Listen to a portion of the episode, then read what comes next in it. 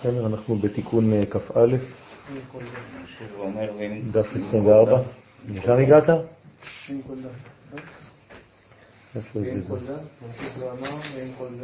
כן, כן. אוקיי. הוא ממשיך ואמר, ואם כל דה, אף על גב דעלת בלה בעלה.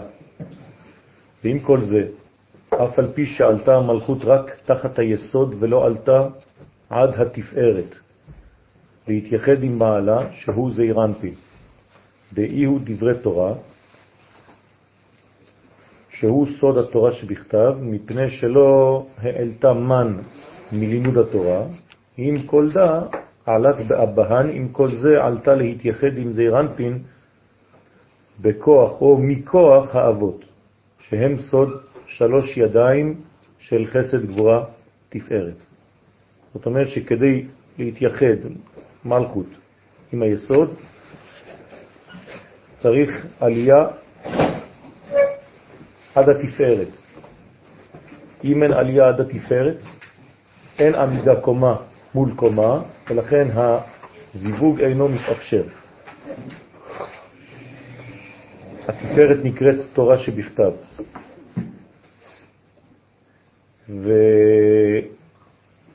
ובכלל, זעירנפין הוא תורה, תורה שבכתב, הוא הזכר, הוא נקרא תורה שבכתב, והמלכות נקראת תורה שבעל פה. כלומר, התורה שבעל פה צריכה להעלות מן לתורה שבכתב כדי שנבין את התורה שבכתב. התורה שבכתב לא יכולה להתגלות בצורה נכונה אם אין העלאת מן של תורה שבעל פה. כלומר, תשנו את הנתונים, x ו-y, במקום לקרוא לזעירנפין ולמלכות זכר ונקבה בלבד, עכשיו תקראו להם תורה שבכתב, מלכות תורה שבעל פה. כדי להבין את התורה שבכתב, שהיא היסוד הפנימי של הדברים, צריך בעצם להבין, להעלות לה מן, להעלות לה עדים. העדים האלה הם בעצם ההבנה הפנימית של אותה תורה שבכתב. מי נותן את ההבנה של התורה שבכתב? תמיד האישה, נכון? האישה מגלה את הבעל. אז תורה שבעל פה מגלה את התורה שבכתב. ולכן, ברגע שיש מאמץ בתורה שבעל פה להבין את התורה שבכתב, זה מעלה עדים, והתורה שבכתב מגלה יותר ויותר דברים שהיו גנוזים בתוכה, כי הרי הכל נמצא שם, רק הכל סגור, הכל חתום.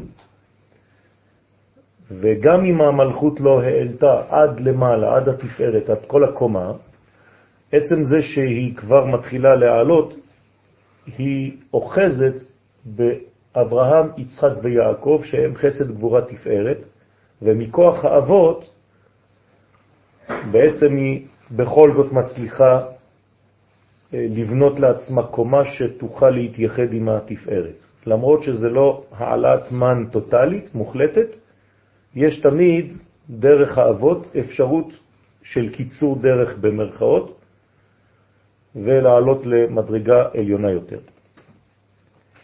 והעלייה הזאת מאפשרת כן ייחוד. ולכן תמיד כשאנחנו מתפללים צריך להתחיל באלוהי אברהם, אלוהי יצחק ואלוהי יעקב. כי אנחנו לא יודעים באיזה מצב אנחנו וכמה מן אנחנו יכולים לעלות, לכן אנחנו נעזרים, כן, בכוח האבות כדי לעשות את העבודה הזאת. למה אפילו שלושתם, אם אני אומר אלוהי יעקב, אז כאילו הוא כבר כלול משניהם, כאילו. לא. לא. יעקב לא היה יכול לא. להתבצר אם לא היה לו את אברהם ויצחק. יפה, אז אתה עכשיו אמרת לבד את התשובה. זאת אומרת שיש באברהם דברים נוספים. יעקב זה לא רק תוצר של אברהם ויצחק. יעקב זה תפארת, זה דבר שלישי. כי אם לא, אז אברהם ויצחק לא זקוקים כבר, אנחנו לא זקוקים להם. אם יש לי כבר תוצר יעקב, אז אברהם ויצחק כבר אינם נחוצים לי. אבל זה לא נכון. יעקב הוא לא אברהם פלוס יצחק. הוא לוקח מאברהם, הוא לוקח מיצחק, והוא יוצר משהו שלישי. זה לא הכל. נכון? לכן כתוב כי ביצחק יקרא לך זרע, כמובן שזה מוציא את עשיו, אבל גם ליצחק יש מדרגה שהיא הרבה יותר חזקה, יותר דומיננטית באפקט שלה מאשר ליעקב באותה מידה. כלומר, אני לא יכול לוותר. לכן אסור להוסיף ואסור גם לגרוע משלושה אבות. אין פחות ואין יותר. כך אומרת הגמרא. אברהם, יצחק ויעקב, אני צריך את שלושתם. זה לא אחד ועוד אחד שווה שלוש, זה אחד שלם, שתיים שלם, שלוש שלם. נכון. שהם יד הגדולה, אז לאחד, לאברהם קוראים יד הגדולה, יד החזקה זה יצחק, ויד רמה זה יעקב. אז אני צריך בעצם שלוש ידיים. אותם ידיים יוצאות כבר מבינה, נכון? שלוש ידיים בבינה. זה חלק מהפדיון, פדיון הבן, כן, מדבר על העניין הזה, שלוש ידיים בבינה, יד הגדולה, יד החזקה ויד הרמה. בני ישראל יוצאים ממצרים, לא, בשלוש ידיים. כי ביד חזקה גם כן, בזרוע נטויה גם כן, ובמורה גדול גם כן. זאת אומרת שיש פה יד הגדולה, יד החזקה ויד רמה. רק שיד רמה היא נמצאת באמצע, בקו אמצעי. שהם תקנו את כלי היסוד בנוקבה. אז שלוש הידיים האלה, הם מתקנים את, הכלי, את הכלים של היסוד של הנקבה כדי שהיא תוכל להזדווג, כמובן זעיר אנפין, עם תורה שבכתב. ולכן עכשיו מובן למה ביציאת מצרים אנחנו מקבלים כבר את התורה. כי בעצם יד הגדולה, יד החזקה ויד הרמה של יציאת מצרים שחררו את זעירנפין, את התורה שבכתב. ולכן 50 יום אחרי יציאת מצרים היא מתגלה בהר סיני. היא הייתה כבר, זה לא שהתורה התחדשה בעולם, היא הייתה רק גנוזה. למה היא הייתה? כי כל העולם נברא דרך התורה. זה לא בגלל שלא קיבלת לוחות, או לא קיבלת ספר, או לא קיבלת אותיות, שזה לא נמצא. זה פשוט גנוז, זה היסוד של העולם, רק היסוד הזה עדיין גנוז, עדיין חתום. השם לא נודע, למרות שהוא ישנו.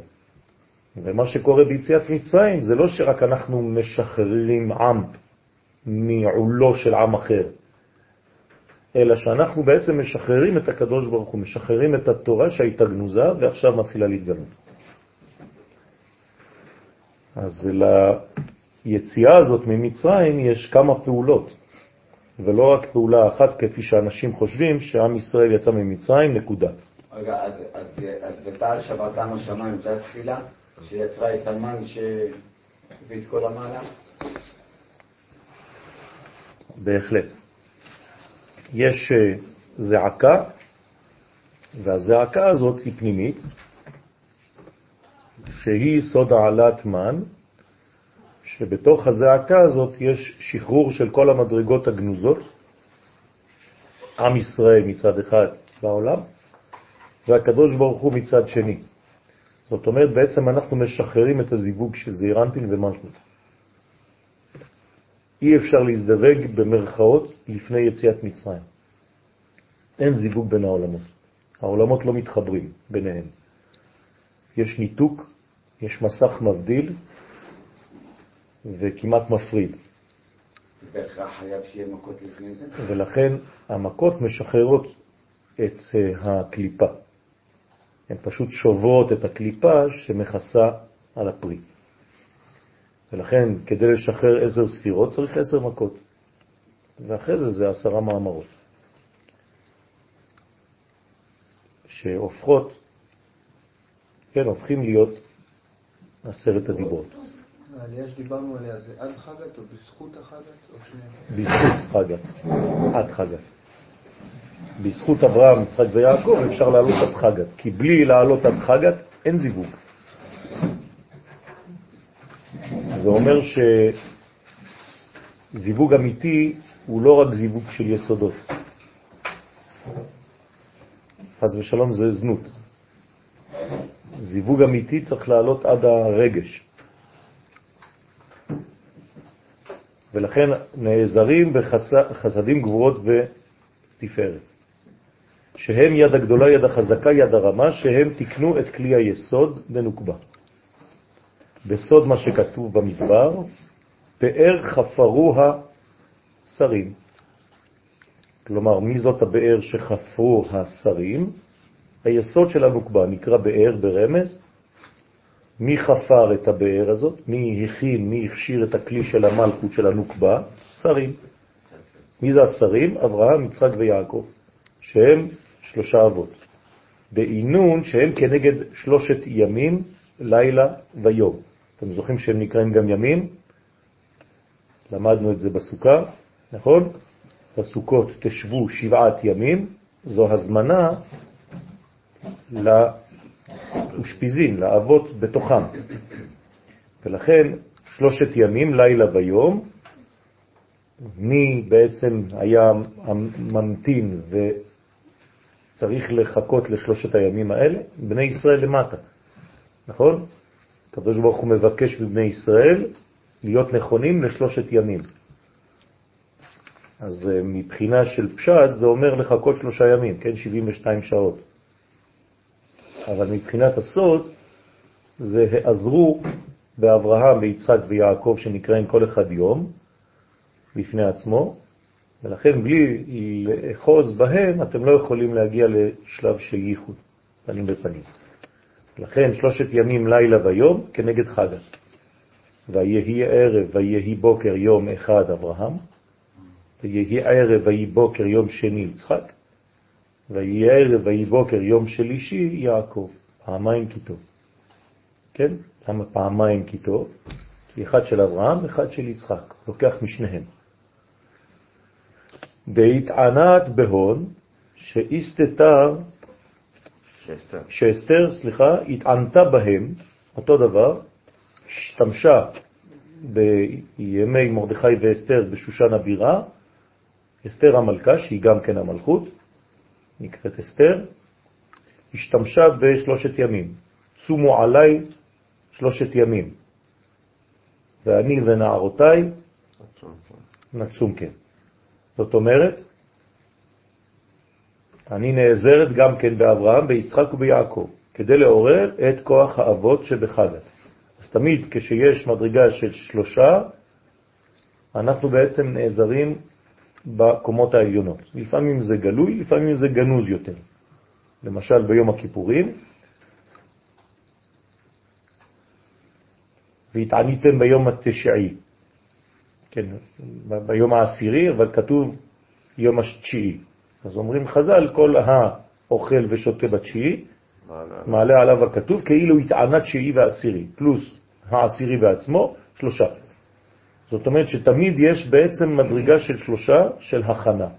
וגם בעמידה שלנו אנחנו בעצם נוגעים בזה כל פעם מחדש. אלוהי אברהם, אלוהי יצחק ואלוהי יעקב. ואינון הם שתקנו כלי יסודה, כלי יסודה, המעלה את המן בלי לתקן את הכלי הזה, אי אפשר להעלות מן. לכן סעדין דאול מתה, עלץ בלמלכה.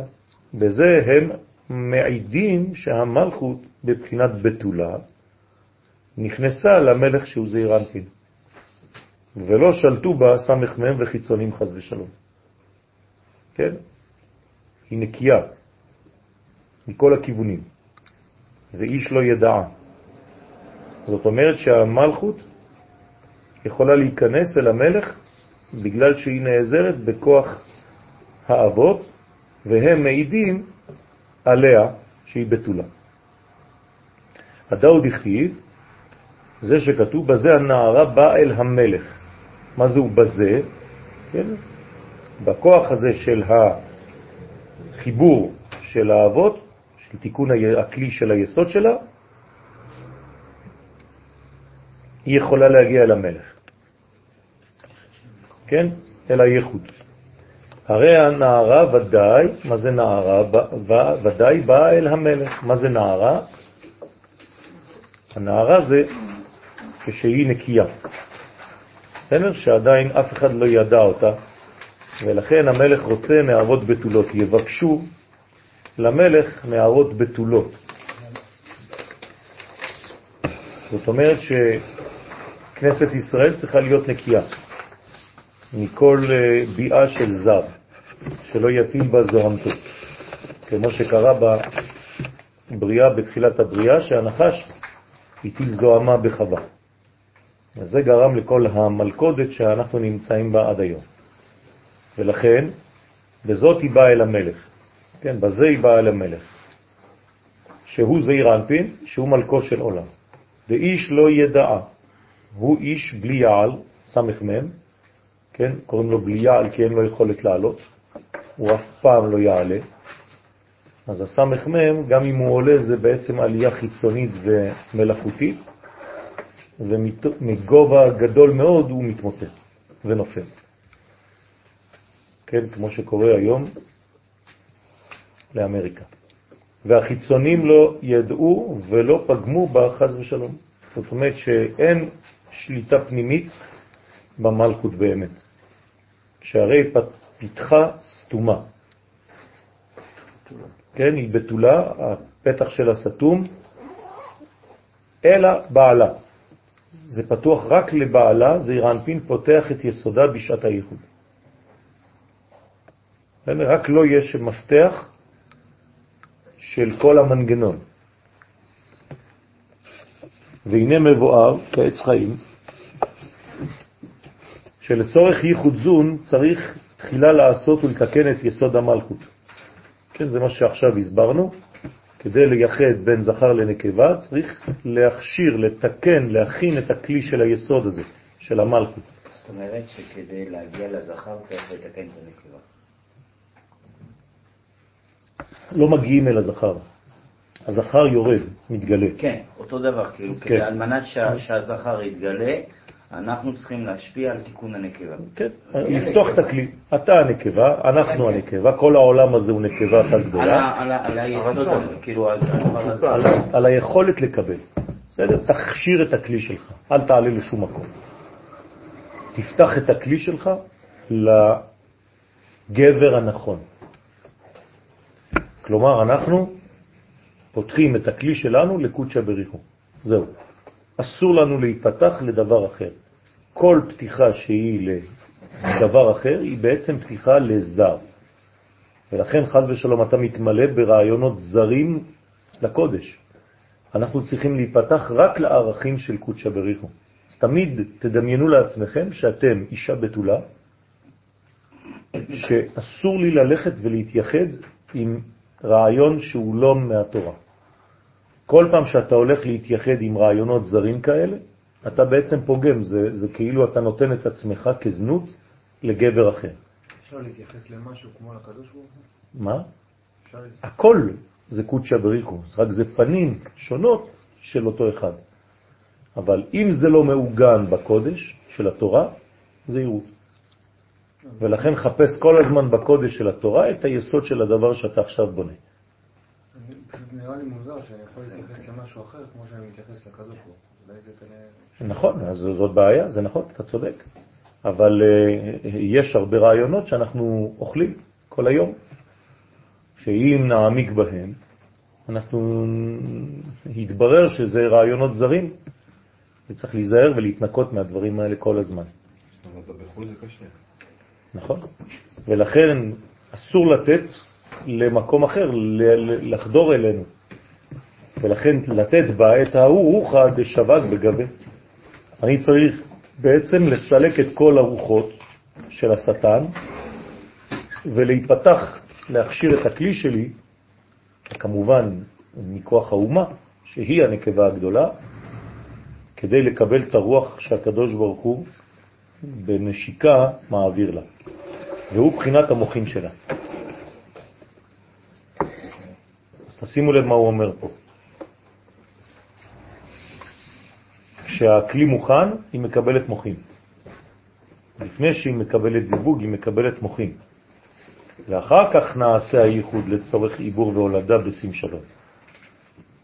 זאת אומרת, השלב הראשון, זה תמיד בעמידה, זה הרפרנס, אתה רואה שהזיווג הוא בסוף, בשים שלום, טובה וברכה. אז מה קורה לפני? אז יש אהבה.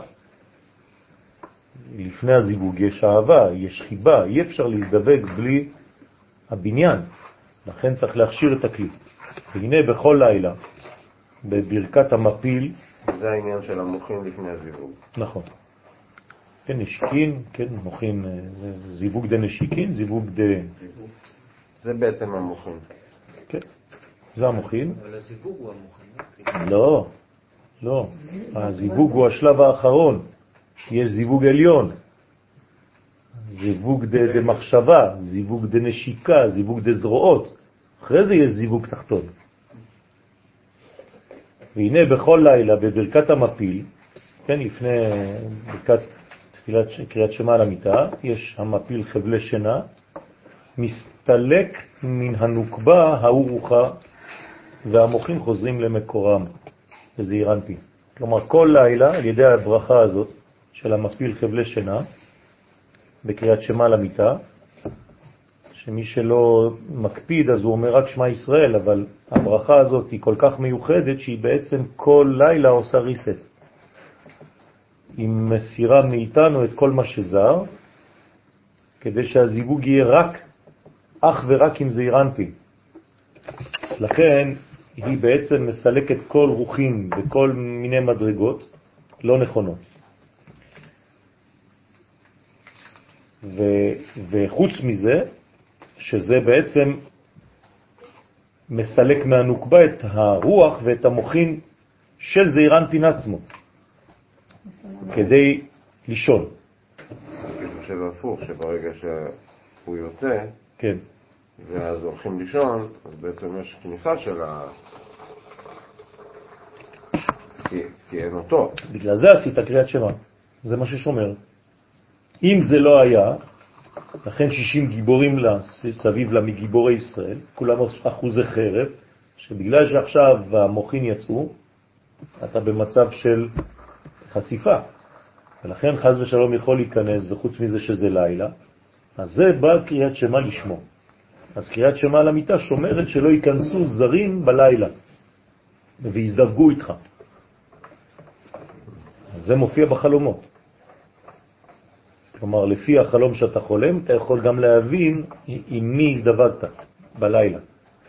האנשים שחולמים דברים אה, כן, לא, לא טובים, חז ושלום, זה בגלל שהנשמה שלהם נמצאת בגובה. הרי מה זה חלום? חלום זה פשוט מה שהנשמה רואה בשטח שהיא נמצאת בו. זה לא שבאים לך דברים בלתי צפויים שסתם אה, זורקים לך מהשמיים, לא. הנשמה היא זו שחולמת. הנשמה היא לא ישנה, אז היא חיה והיא חובה דברים, היא רואה דברים. אם היא בקומה 2, אז בקומה 2 נגיד שיש, אה, אה, לא יודע מה, דרדס, אז היא, אתה תראה דרדס בחלום. אבל אם אתה בקומה נקייה, אז אתה מקבל שיעור לחיים. והיא חוזרת להיות כבתולה. אז כל לילה בעצם אנחנו מחזירים את המלכות למצב של בתולה, כמו ריסט. ולכן צריך לעשות הקליפ בחצות הלילה. אז מה, ברגע שהיא בתולה, אחרי זה בחצות הלילה, אתה בונה אותה מחדש למנגנון שלה למחרת. וכך, וכן אחר תפילת שחרית, מסתלק ממנה ההוא רוחה, והמוחין ונעשית כבתולה. אותו דבר בבוקר, אחרי תפילת שחרית, סיימת שלב ראשון, זיווג ראשון של הבוקר, אחרי העמידה, היא קיבלה את כל מה שהיא צריכה לקבל, עוד פעם סילוק. סילוק של המוחין, ועוד פעם היא חוזרת להיות כבתולה. זאת אומרת, כמה פעמים ביום היא בעצם הופכת להיות בתולה, חוזרת להיות כבתולה. במילים אחרות, אתה לא יכול לעלות במדרגה אם אתה לא מתבטל מהמדרגה הקודמת. וזה לא חשוב כמה פעמים. כל פעם שאתה עושה משהו בחיים שלך, אם לא ביטלת במרכאות את המדרגה שקדמה, אתה לא באמת מתקדם. ולכן כל פעם מחדש צריך לדעת לשחרר את המדרגה הקודמת. אל תסמך יותר מדי על מה שבנית עד היום. מה זאת אומרת לבטל? הקודמת. תתחדש. הנה, כתבתי ספר עכשיו, יצא, ברוך השם, הספר. עכשיו יש לי בראשית. תגובה ראשונה, לך תשלוף מבראשית שיצא עכשיו שיעור לשבת. לא. לא פתחתי את הספר, לא מעניין אותי. אני חושב שאני אף פעם לא אפתח אותו אולי. זה לא בשבילי. לא. אני עכשיו מחפש משהו חדש, אז יש לי שיעור חדש, זהו, כתבתי שיעור חדש שאף פעם לא כתבתי. בסדר? אם לא, אתה לא יכול להתקדם. אתה פשוט עוד פעם חוזר על מה שכבר הוצאת, וזה... זה מבחינת הידע, מבחינת מה שאתה צריך להתחוקן מה, מה, מהעניין ולא מהבסיס. נכון. כי אתה צריך את הבסיס. נכון. הבסיס הוא נמצא, אבל אתה צריך לא להתרוקן, אלא לחזור למדרגה של כאילו להיות מסך בתול. נקי. בתול. בסדר? אני עכשיו כלי חדש לקבלה חדשה, הרי השנה התחדשה, נכון? אם אני מקבל את אותם דברים שקיבלתי שנה שעברה, אז מה עשיתי? אז בשביל מה אני מבקש עוד שנה מהקדוש ברוך הוא? זה דתי. בסדר? וכן הוא הסדר תמיד בכל יום ובכל לילה. זאת אומרת שכל פעם שהמלכות רוצה לעלות ממדרגה למדרגה חדשה, היא צריכה לבטל את המדרגה הקודמת. אתם זוכרים? זה כלל שלמדנו אותו כבר כמה פעמים. כן, אין הוויה חדשה עד שלא תתבטל ההוויה שקדמה לה. אתה לא יכול לעלות מדרגה במדרגות, אם לא שחררת את המדרגה, את הרגל מהמדרגה שקדמה, נכון? אם לא, אתה תישאר למטה, אף פעם לא תעלה לקומה העליונה. כל פעם שאתה עולה קומה, הרגל שלך, זה קשה, נכון לעלות מדרגות. באיזשהו שלב אתה מתעייף. למה? כי אתה כל הזמן משחרר מדרגה שקדמה כדי לעלות מדרגה חדשה בלתי מוכרת, בוא נגיד ככה. כן, כשאתה עולה מדרגה אתה חווה חושך. אז זה בדיוק העניין, כי אתה עולה, כאילו הולך אל הלא נודע, אבל זה לא נכון. ואז אתה מתחיל כאילו מאפס של נכון, המדרגה. נכון, אבל זה באמת לא הלא נודע, אלא אתה חוזר לנודע, להכי נודע. רק כשאתה לא יודע, שכחת אותו. כלומר, בחיים שלנו אנחנו אף פעם לא הולכים אל הלא נודע, אלא חוזרים אל הקדם, שכבר טעמנו. רק מבחינתנו זה נראה כלא נודע, כי פשוט שכחנו מאיפה באנו. מה זאת אומרת? לכן צריך לעשות עתיד בחצות הלילה. כן, תיקון חצות. מה זה תיקון חצות? אתה מתקן את המלכות בחצות כדי לאפשר לה להיות מחודשת לשלב הבא. צריך לקום בחצות הלילה. כן, אז כעיקרון זה ארבע פעמים. פעמיים. לא, תיקון חצות, אה, שחרית, מנחה וערבית. לא. מה? יש. אנחנו, מד... אנחנו מדברים עכשיו על, שחרית. רק שחרית. בסדר? ולילה, לפני השינה, וצריך לתקן מחדש, ברגע שזה יתבטל, תיקון חצות. כלומר, יש איזה מין תיקון חצות בלילה ואיזה מין תיקון חצות ביום, אחרי שהמוחין עלו. אחרי שהמוחין עלו בלילה כשאתה הולך לישון, אתה צריך לקום בחצות כדי לבנות כלי חדש למלכות. ואותו דבר בבוקר, אחרי שהמוחים הסתלקו, אתה צריך עוד תיקון כדי לבנות כלי חדש למלכות לשלב הבא ביום. איך זה שזה מתקן וממלא את הגוף? כן. כאילו יש הרגשה כאילו שכל זה קורה בנשמה, אבל הכוח האמיתי שמתעורר והבריאות היא באה מכל התהליך הזה, בגוף. הגוף פשוט מגלה את הכוחות האלה. כלומר, כל מה שאתה מכוון למדרגות הפנימיות, בסופו של דבר זה מופיע בחוץ. זה כמו שזעיר אנפין מקבל, בשביל מי הוא מקבל? בשביל המלכות, הוא לא מקבל בשביל עצמו. אז גם אתה כשאתה מקבל, אתה מקבל על מנת להשפיע. ברגע שאתה מקבל על מנת להשפיע, זאת אומרת, אתה לא משאיר את הפוטנציאל שקיבלת בך, אלא אתה מוציא אותו החוצה. נחזור לדוגמה שאמרתי, הייתי יכול לשמור דבר בשבילי, אם אני מתחדש, אבל אני מיד מעביר אותו. ובזה באמת אתה קונה את המדרגה החדשה. כי אם אתה מתמלא במדרגה שאתה לא משווק, היא לא שלך. בסדר? זה חשוב מאוד. כל מה שאתה לא מעביר, לא שלך. רק מה שאתה מעביר נשאר שלך. וזה שאמר, וכמה דבערב המלכות היא באה נערה בתולה ודאי, כן? אתם זוכרים שכתוב בערב היא באה ובבוקר היא שבה, נכון? אז אותו דבר, היא באה נערה בתולה בלילה, בתולה ודאי, כי בברכת המפיל הסתלקו ממנה רוחה והמוחים, וחזרה להיות בתולה, כבתולה, כן, תשימו לב, אפילו שהיא לא בתולה ממש, כבתולה, זה מה שקורה בחתונה. אה, לא כל הנשים שמתחתנות בתולות, אבל ברגע החתונה יש איזה מין שחזור של המדרגה הזאת, היא הופכת להיות כמו בתולה. ובבואה לזעיר אנפין לצורך הייחוד של חצות לילה, היא כנערה בתולה. הכי נמי, בבוקר, אותו דבר, מה שקרה בלילה, חוזר ונשנה בבוקר. כמו כן, בבוקר אחר תפילת שחרית, היא שווה, שוב פעם, אתם זוכרים? נערה בתולה ודאי, כי המוחים מסתלקים אחרי תפילת שחרית, כי נסתלקו ממנה הרוחה והמוחי, באה לייחוד של קריאת שמה ותפילה של ערבית כנערה בתולה. בסדר? אז יש הכנה מהבוקר לערב, ויש הכנה מהלילה לבוקר. כל פעם אנחנו צריכים להופיע מלכות חדשה שהיא כבתולה. ביחס ליום החדש, ביחס לזיווג חדש, ביחס לתפילה שלך, שהיא לא צריכה להיות שחזור של מה שהיה אתמול. בסדר? יש עניין כזה עם נשמת כל ישראל? מה? זה נשמע פרטני כל זה. בגובה של כלל ישראל, יש דבר כזה? בוודאי, בוודאי. זה כל הזמן, זה, זה, זה, השאלה שלך היא הפוכה. זה מכוח מה שקורה בכלל ישראל, שאתה בפרטנות שלך הקטנה מכוון. הדבר קורה אה, אה, איתך או בלעדיך. הבנת? אתה רק משתתף עכשיו בתהליך. לא להתבלבל. כל הזמן אנחנו לא מתחילים מפה. הכל מתחיל מלמעלה, אתה רק שותף או לא שותף. זהו. כמו התפילה, אתם זוכרים מה כתב הרב קוק, נכון? תמיד יש תפילה. רק לפעמים אתה נכנס לבית כנסת להתפלל. מה אתה חושב שזה הרגעים היחידים שאתה מתפלל? הרשמה שלך היא כל הזמן בתפילה. תפילה מלשון קשר, היא כל הזמן קשורה.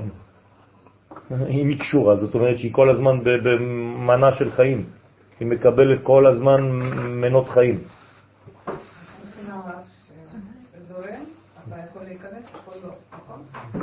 לא הבנתי. כן, נכון, נכון. נכון.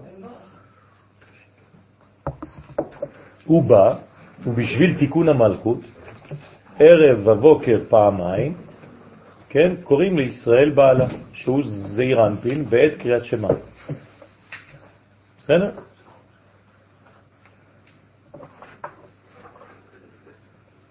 מה, מה, מה קוראים לו? בשביל מה קוראים לו? לחידוש, נכון? אז למי אתה קורא בעצם? לזעיר אנפין. איך קוראים לזעיר אנפין? ישראל. שמע ישראל. בסדר, אז אתה בעצם קורא לישראל. ישראל זה זעיר אנפין. אחד מהשמות של זעיר אנפין זה ישראל. ולכן אנחנו קוראים לו לישראל בעלה שהוא זעיר אנפין בעת קריאת שמה. וסהדן עליה מעידים על השכינה, כי קריאת שמה היא עדות, כן? ראשי תיבות העד, כלומר, בשמה, סופי תיבות של שמה זה עין גדולה, השם אחד, ד' גדולה. אז זה עד, זה עדות. דלה חליפת לה היא ובנהה באחרה. כלומר, אנחנו מעידים כל פעם מחדש שלא החלפנו את הבעל בבעל אחר. כלומר, האישה כל הזמן אומרת, לא בגדתי בך. זה, זה נקרא שמע ישראל, זה עדות פעמיים ביום, אנחנו מעידים, זה המינימום שבעצם כל יום, במרכאות, האישה צריכה להוכיח לבעלה שהוא הבעל היחידי. כאילו היא אומרת לו פעמיים ביום, רק אתה, רק איתך. שלא החליפה השכינה את זעירנטין להיות נאחזת בסתרה אחר חז ושלום. וכן ישראל, בני המלכות, כולם נאמנים לקדוש ברוך הוא. אז אנחנו בעצם נאמנים, אנחנו אישה נאמנת לקודשא בריחו, ואנחנו אומרים לו פעמיים ביום, שמע ישראל. כלומר, מה זה בעצם שמע ישראל עכשיו? אנחנו מעידים בעצמנו שאנחנו נקיים רק לך. אני לא רוצה לקבל משום גבר אחר, משום אלוהות, משום אלוהים אחרים, משום דבר שהוא זר לערכים שלך, הקדוש ברוך הוא. זאת הכוונה הבסיסית של קריאת שמע.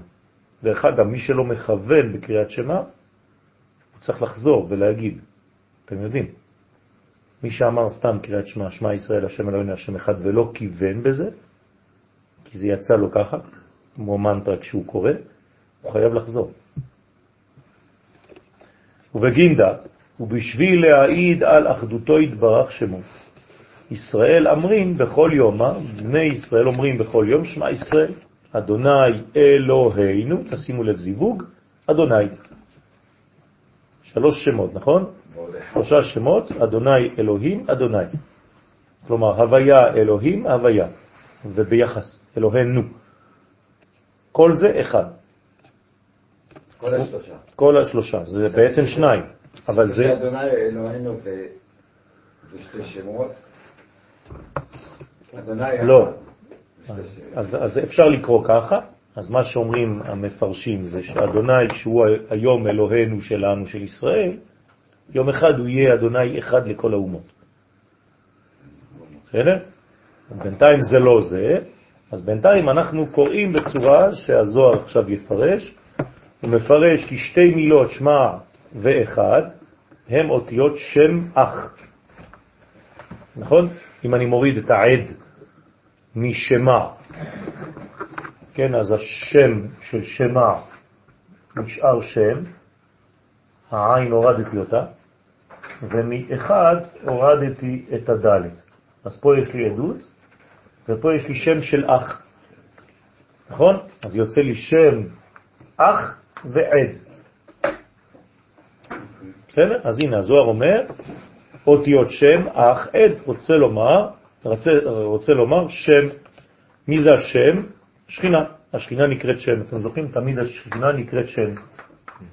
ברוך כבוד, ברוך שם כבוד מלכותו. אח, מי זה אח? נתיר לה. אח הוא זעיר אנפין. למה קוראים לו אח? כי הוא שומר. הפונקציה של האח זה לשמור על האחות. אז האח שומר אותה מאחיזת החיצונים.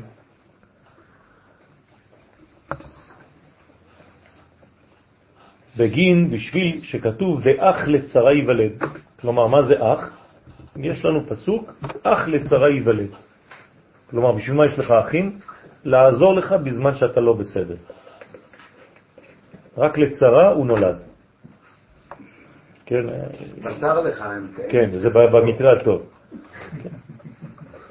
כי אפשר לפרש את זה בצורה אחרת, כן? אבל אנחנו מפרשים את זה תמיד לטובה.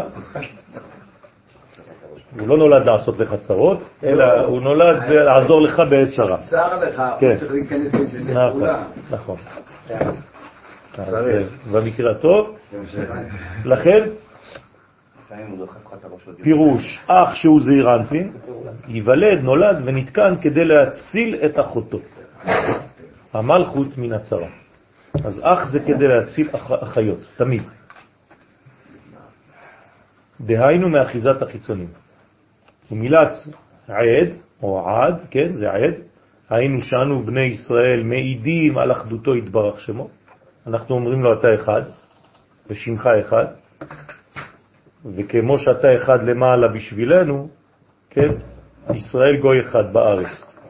אנחנו רק שלך. בסדר? אז אנחנו בעצם כל יום אומרים לו פעמיים את אהבתנו. אנחנו בעצם אומרים לו פעמיים ביום כמה אנחנו אוהבים אותו וכמה הוא בלעדי וכמה הוא לבד ואין לנו מישהו אחר. ועלי תמר, ועל המלכות נאמר שהיא אומרת לזעיר אנפין, אתה סתר לי. כן? אתה מסתיר ושומר אותי מן החיצונים. הוא מפרש מי הוא אתה, ואומר שהוא ברוך אתה בבואך, שהוא זעיר אנפין, שכולל כ"ב אותיות, מאלף עד ת', עם חמש אותיות מנצפח, שזה הכפולות, הרי מילת אתה. בסדר? אז ברוך אתה, זה מאלף עד ת', פלוס ה' אותיות כפולות. ומילת ברוך, הוא ביסוד, כל פעם שאתה אומר ברוך זה יסוד. למה? כי זה קשר, נכון? אז ברוך זה יסוד. גם השם ברוך הוא בעצם יסוד. אני רוצה לומר, כי כשהמלכות שמורה מן החיצונים, אז בא היסוד להתייחד עימה. והיינו בבואך. אז אתה בעצם פתחת דלת, לכן זה שם קדוש. ב', א', אני כותב אותו בלועזית, כי זה שם קדוש, ועוד ב'. ברוך אתה בבואך. זה נקרא דלת, נכון? כמו בערבית, אל-בב. בב זה דלת, זה, זה אותו דבר. אז זה שם קדוש. אז כל פעם שאתה נכנס לבית חדש, אז אתה עושה בחנוכת בית, אתה מניח את היד על המזוזה ואתה אומר ברוך אתה בבואך ואתה מכוון בב. כן? גם בצאתך אותו. נכון. אמרתי, זה שם קדוש.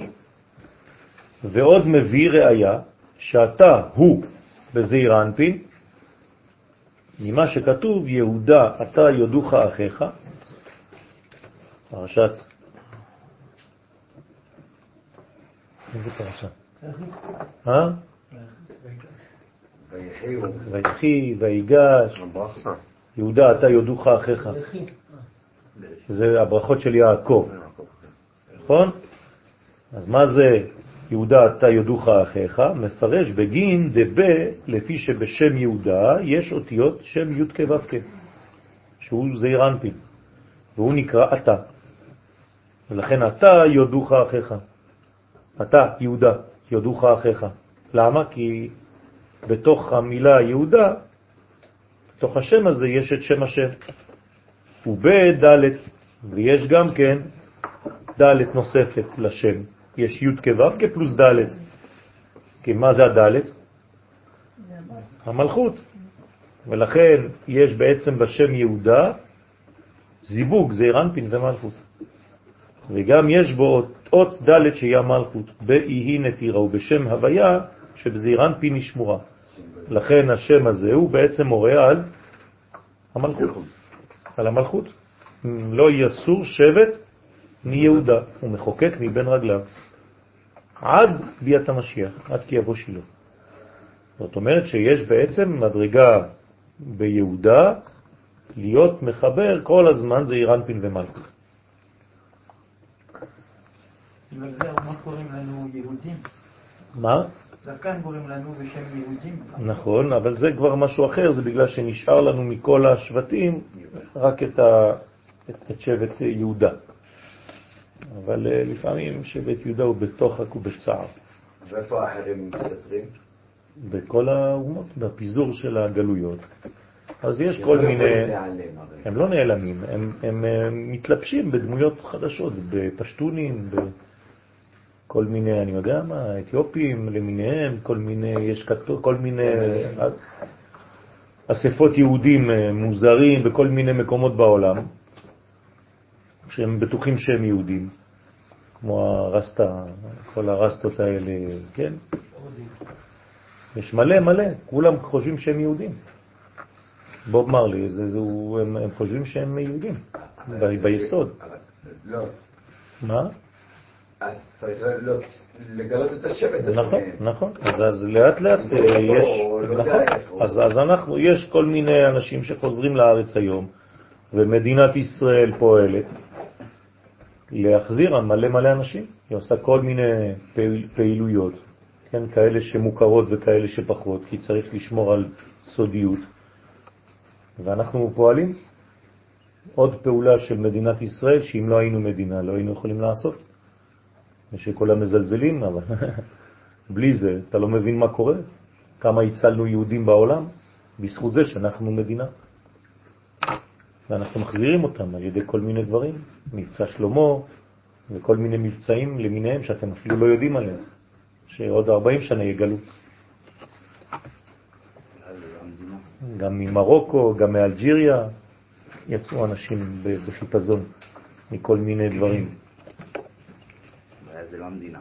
מה? הבעיה זה לא המדינה. נכון, נכון. אז נאמר, ויהי אומן את, את הדסה. מפרש, הוא אומן דילה, כן? דילה. אז הנה, זה האומן שלה.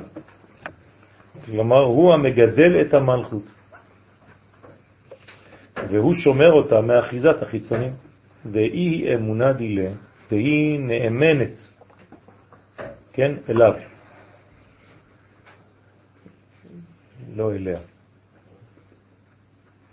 אליו, יש טעות, תתקנו, שאינה מחליפה אותו באחר. ודא יהודה יתמר, וזה שנאמר, כאשר הייתה באומנה איתו, שהיא נאמנת אליו כבתחילה. דהיינו, ולא נגע בה נוח רעה, דאי הוא אחר.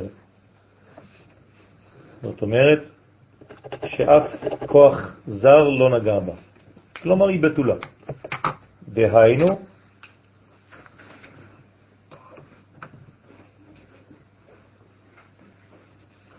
איש נוכרי דהיינו הסמ"ם הנקרא אל אחר. בגין דאח עימה ודאי, לפי שאח, שהוא זירנפין, הוא עימה תדיר. כלומר, שומר. מה זה אחד? זה אח של ד'. כלומר, שומר על ד'. אז כל פעם שאתה שומע את המילה אח, זה שמירה. אז שמע ישראל השם אלוהינו השם אחד, זה אח ד'. תחשוב על אח ד'.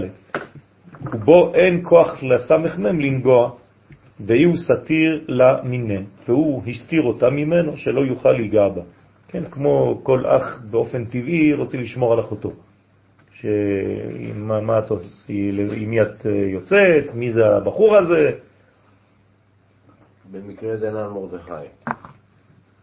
מה? במקרה דנן מרדכי. נכון. מרדכי תמיד דואג לראות מה קורה שם עם אסתר. הוא אומן אותך. נכון, הוא אומר. נכון. הוא מפרש במה היא סתיר לה, איך הוא עושה את זה. כן, במה הסתיר אותה מן הסמ"ם? אמר בנקודה דאי קוצה דעת ד' מן אחד. באותה נקודה שהיא הקוץ של האות של הד' של המילה אחד.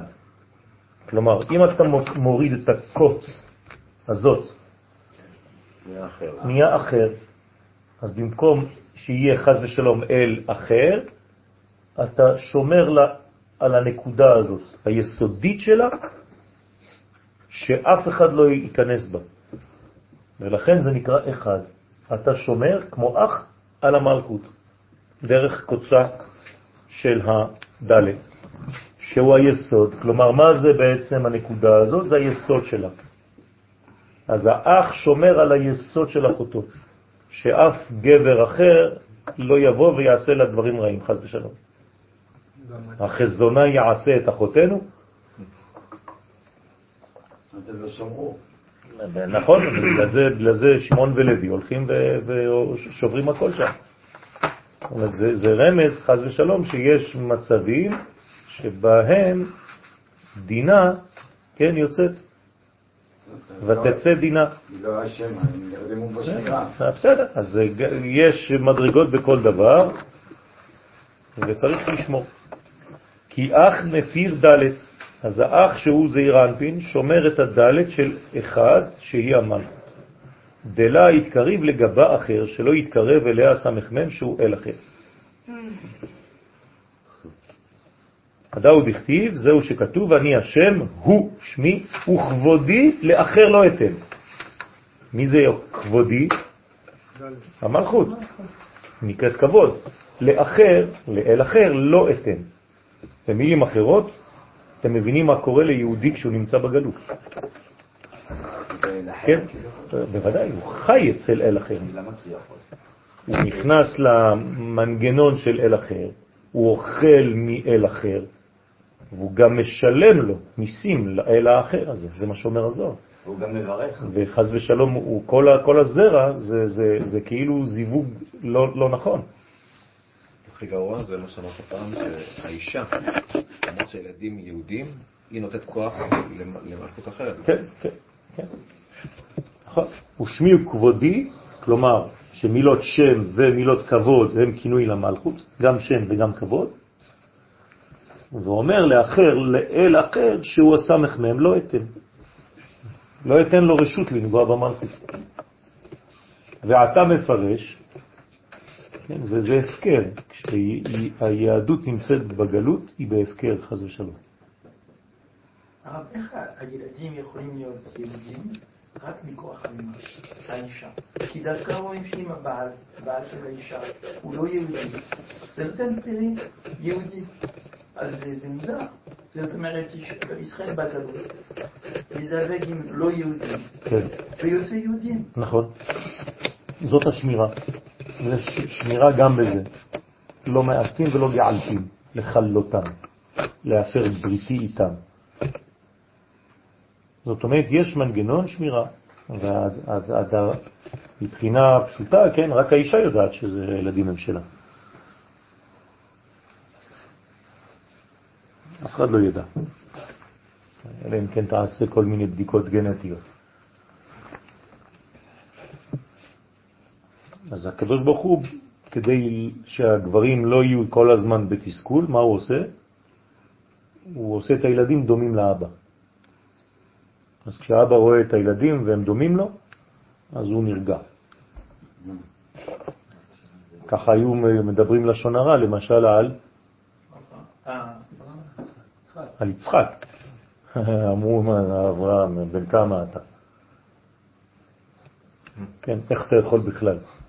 אז בטח שרה, אני לא יודע איך קרה לה, אבל לפחות בואו נדבר לשון הרע, זה הכי קל, נכון? נכון? כן, כן. דרך אגב, יש כל מיני בדיחות, כן, שזה המלאכים, חז ושלום, ולא אברהם. זה רק אצל מריה. כן, לא, לא, כן, זה, זה לא כל כך פשוט. אז לכן שמי וכבודי, שמילות שם ומילות כבוד הם כינוי למלכות, ואומר לאחר, לאל אחר שהוא סמך מם. רבותיי, בדבר הזה צריך להיות מאוד מאוד מאוד, הייתי אומר כמעט קנאים. כן, ממש לא לתת לדבר הזה לאחיזה, חז ושלום. כשאתה רואה ש... ש... ההורים הם כבר לא יכולים לעשות כלום בחוץ לארץ. כן, בארץ יש אולי אחוז אחד של, של חתונות כאלה. בחוץ לארץ זה, זה 80 אחוז. 80-85 אחוז. לכן לא אתן לו רשות לנגוע במלכות, ואתה מפרש, והאי נקודה היא עוד ברית, ונקודה זו של כוס הדלת הוא היסוד, המקשר את המלכות לזעיר אנפין. כלומר, רק הדבר הזה הנקודה הקטנה הזאת צריך מאוד מאוד מאוד להיזהר בה, שלא לכתוב את הדלת כמו רש. דבה ישתלים אח לעשר. כלומר, רק בא האח, ושמונה ועוד אחד זה תשע, נכון? בגמטריה, והיא העשירית, היא מלכות, נכון? רק על ידי אחד נעשה עשר ספירות. כלומר, המילה אחד היא עשר, עשר ספירות. בסדר? מה ברור? זה לא כל כך ברור, בגמטריה שלו אפילו, כי אתה לא, מתייחס לנקודה הזאת. למדנו שאחד ועשר זה אותו דבר, רק בעשרות הוסיפו לו רק אפס, זה אותו אחד, כאילו. רק שהוא... לא, אני הייתי חושב ששמונה ועוד אחד ועוד ארבע, שלפי שלוש עשרה, אבל שלוש עשרה זה גם המילה אחד, אוקיי. אבל פה זה עשר, זה חידוש. יש לך אחד ועוד שמונה, ואת הדלת אתה לא סופר כארבע, אלא כאחת. בסדר? כי על ידי המלכות, כשמתייחדת עם זעיר אנפין, הוא נשלם מתשע ספירות, שהוא כמספר אח, לעשר ספירות. הוא בא התאביד עשר, ועל ידה נעשה ונשלם לעשר אותיות שם מה. כן, אתם זוכרים את האותיות של שם מה? י' כו' כזה, י' כ' כ' נכון? אז 1, 2, 3, 4, 5, 6, 7, 8, 9, 10. אז המדרגה הזאת נקראת שם מה, נכון? אז השם מה זה, זה בעצם האח והדלת. אז אחת מהכוונות הנוספות בקריאת שמה זה המון קריאת שמה בכוונות, כן? אז זה לראות את השם הזה ולחשוב שעכשיו על ידי הייחוד הזה יש שם מה, שזה גאולה בגמטריה. בסדר? לכן הזוהר אומר שאדם תמיד זה גאולה. ואמר אומן דמשקר בעברית מילה, אז מי שמשקר ופוגם בברית מילה על ידי זנות והוצאת זרע לבטלה רחמנה ליצלן, גרים לאיסטלקה מיני שכינתה. כלומר, מי שמוציא זרע לבטלה, השכינה מסתלקת ממנו, חז ושלום. השורה על כל בר ישראל הנימון. ואיפה השכינה נמצאת? כל בן ישראל שעבר ברית מילה, השכינה נמצאת איתו. אבל אם הוא לא שומר על הברית ומוציא לבדו זרע לבטלה, השכינה מסתלקת ממנו. ולכן צריך להיזהר מהבני הנעורים, מכל אלה שלא נשואים עדיין והם בגיל שצריכים להינשא, בגלל זה גם כן לא להישאר רווקים ולמצוא אישה כמה שיותר מהר, גם ולו כדי להציל אותם מהחטא. הדבר הזה של סילוק, סילוק שכינה, חז ושלום. והיום, כן, ברפואה המודרנית, מי שלא מוציא זרע לבטלה הוא לא נורמלי. כלומר, צריך להוציא זרע לבטלה מדי פעם, כי אם לא, אתה לא בן אדם נורמלי. ככה אומרת הרפואה המודרנית. וזה הכל עיוות גדול בדבר הזה, חז ושלום. צריך להיזהר מאוד, כי כל החיל שלך, כל הכוח שלך נמצא בדבר הזה, ולא להקשיב לרופאים המשוגעים האלה, והפסיכולוגים למיניהם, שכן אומרים שצריך להוציא זרע לבטלה מדי פעם. כן? איך האנשי רוח מאשרים אה, בנק זרע? זה משהו אחר, זה, זה עוד מדרגות של... אין פה לא זיווג. נכון, נכון, נכון, צריך להיזהר, כל דבר לגופו, יש לך מכון פועה, כל דבר בעניין הזה, יש ספרים, הרב גולדמן אפילו כתב ספרים על זה, והוא כותב עדיין, ותבדוק שם, אתה יכול להתקשר, זה מכון שאפשר להתקשר ולשאול איך עושים את הדברים האלה בצורה נכונה. המדרגה הזאת של הזרע לבטלה יש שיפוס כמו של המדרגה של הנוגבה יש שיפוס? מה זאת אומרת? מה? אם נגיד חס וחלילה... מישהו עשה את זה. כן. כן. אז הוא צריך אה, לעבור תיקון. כלומר, זה, זה לא פשוט מאוד בכלל. למה? היה תיקון שובבים שעשינו. בדיוק. אז זה, זה העניין. בספר שמות אנחנו מתחילים תקופה שנקראת שובבים, ראשי תיבות של כל הפרשיות מספר שמות ואילך, ושם יש תקופה שבעצם מתקנים את הדבר הזה. מה היסוד של התיקון? האספה של כל הניצוצות שהתפזרו במציאות, חז ושלום. שאותם ניצוצות אתה מבחינתך לא מבין כלום, אבל מה שעשית עכשיו זה ג'נוסייד. שואה. שואה. הרי בכל, בכל אה, שפיכת זרע כזאת יוצאים מיליונים של נשמות פוטנציאליות, שאתה זורק אותן. אבל זה לא כזה באופן קבוע, גם שאתה בייחוד יוצא מיליונים ורק אחד מהם זה לא חשוב, זה לא חשוב. התורה, התורה, כן, התורה מאפשרת כשזה בא בזיווג, כשיש כלי. וחוץ מזה שכמו שצוריאל מזכיר עכשיו, המדרגה הזאת של זרע לבטלה, הזרע שיוצא עוד יותר גבוה.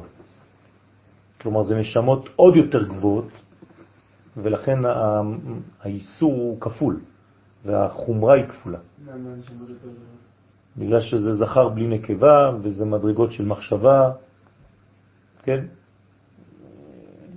דברים מאוד מאוד פנימיים, אולי יום אחד ניגש וניפגש עם, ה, עם העניין. אולי גם עכשיו הוא ידבר קצת. ומה ההבדל בין זה לבין אה, לילה? זה לא אותו דבר. קרי לילה זה דבר שאדם לא התכוון בו באמת. זה איפה שהראש כן. שלו היה במשך היום. תלוי. כן, לפי רבי נחמן מברסלב זה בדיחה. כלומר, לא צריך לקחת את זה ברצינות. כן. אבל אה, אני לא, לא יכול לומר דבר כזה, ואני צריך להיזהר איפה אתה נמצא ביום כדי לא לבוא לידי מחשבה כזאת בלילה. זאת אומרת שזה לא צריך לקחת את זה ברמה כזאת של אה, זה לא שרבי נחמן מזלזל בזה, כן? לא, לא? לא, יש פה פיזור. ברגע שיש פיזור ניצוצות, אז אה, זאת בעיה. איפה שהראש של האדם, התשוקות שלו ביום, אז כמובן שהוא יכול לבוא לידי מדרגה כזאת, ויש גם אצל האישה בעיה. שאם חז ושלום האישה לא מבינה את הצורך הזה של הגבר ולא מספיק מוכנה, אז הגבר אה, כן, מתחיל לפתח אצלו כל מיני דברים, ואז אה, כשזה יוצא, זה גם בגללה. היא גם אחראית על הדבר הזה. נכון, זה לא פשוט בכלל. הוא לא אומר דבר כזה בצורה כמו שאני אמרתי, כן? רק הוא אומר שזה לא, לא צריך לקחת את זה יותר מדי, אה, כלומר זה לא, זה לא בחומרה של בן אדם שמוציא בצורה אה, מודעת. לכן דאי ייחודה דקודשא בריחו, שהיא הייחוד של הקדוש ברוך הוא. רוצה לומר שעל ידי שמירת הברית גורמים שזעירנפין יתייחד עימה. או מי ששומר בריתו ודואג לדבר הזה, הוא כל הזמן בזיווג בין הקדוש ברוך הוא לבין השכינה. בוא נגיד בצורה אחרת, מי שכל החיים שלו זה רק הדאגה הזאת, אז הוא פחות יראה דבר כזה, ופחות יגיע למדרגה הזאת.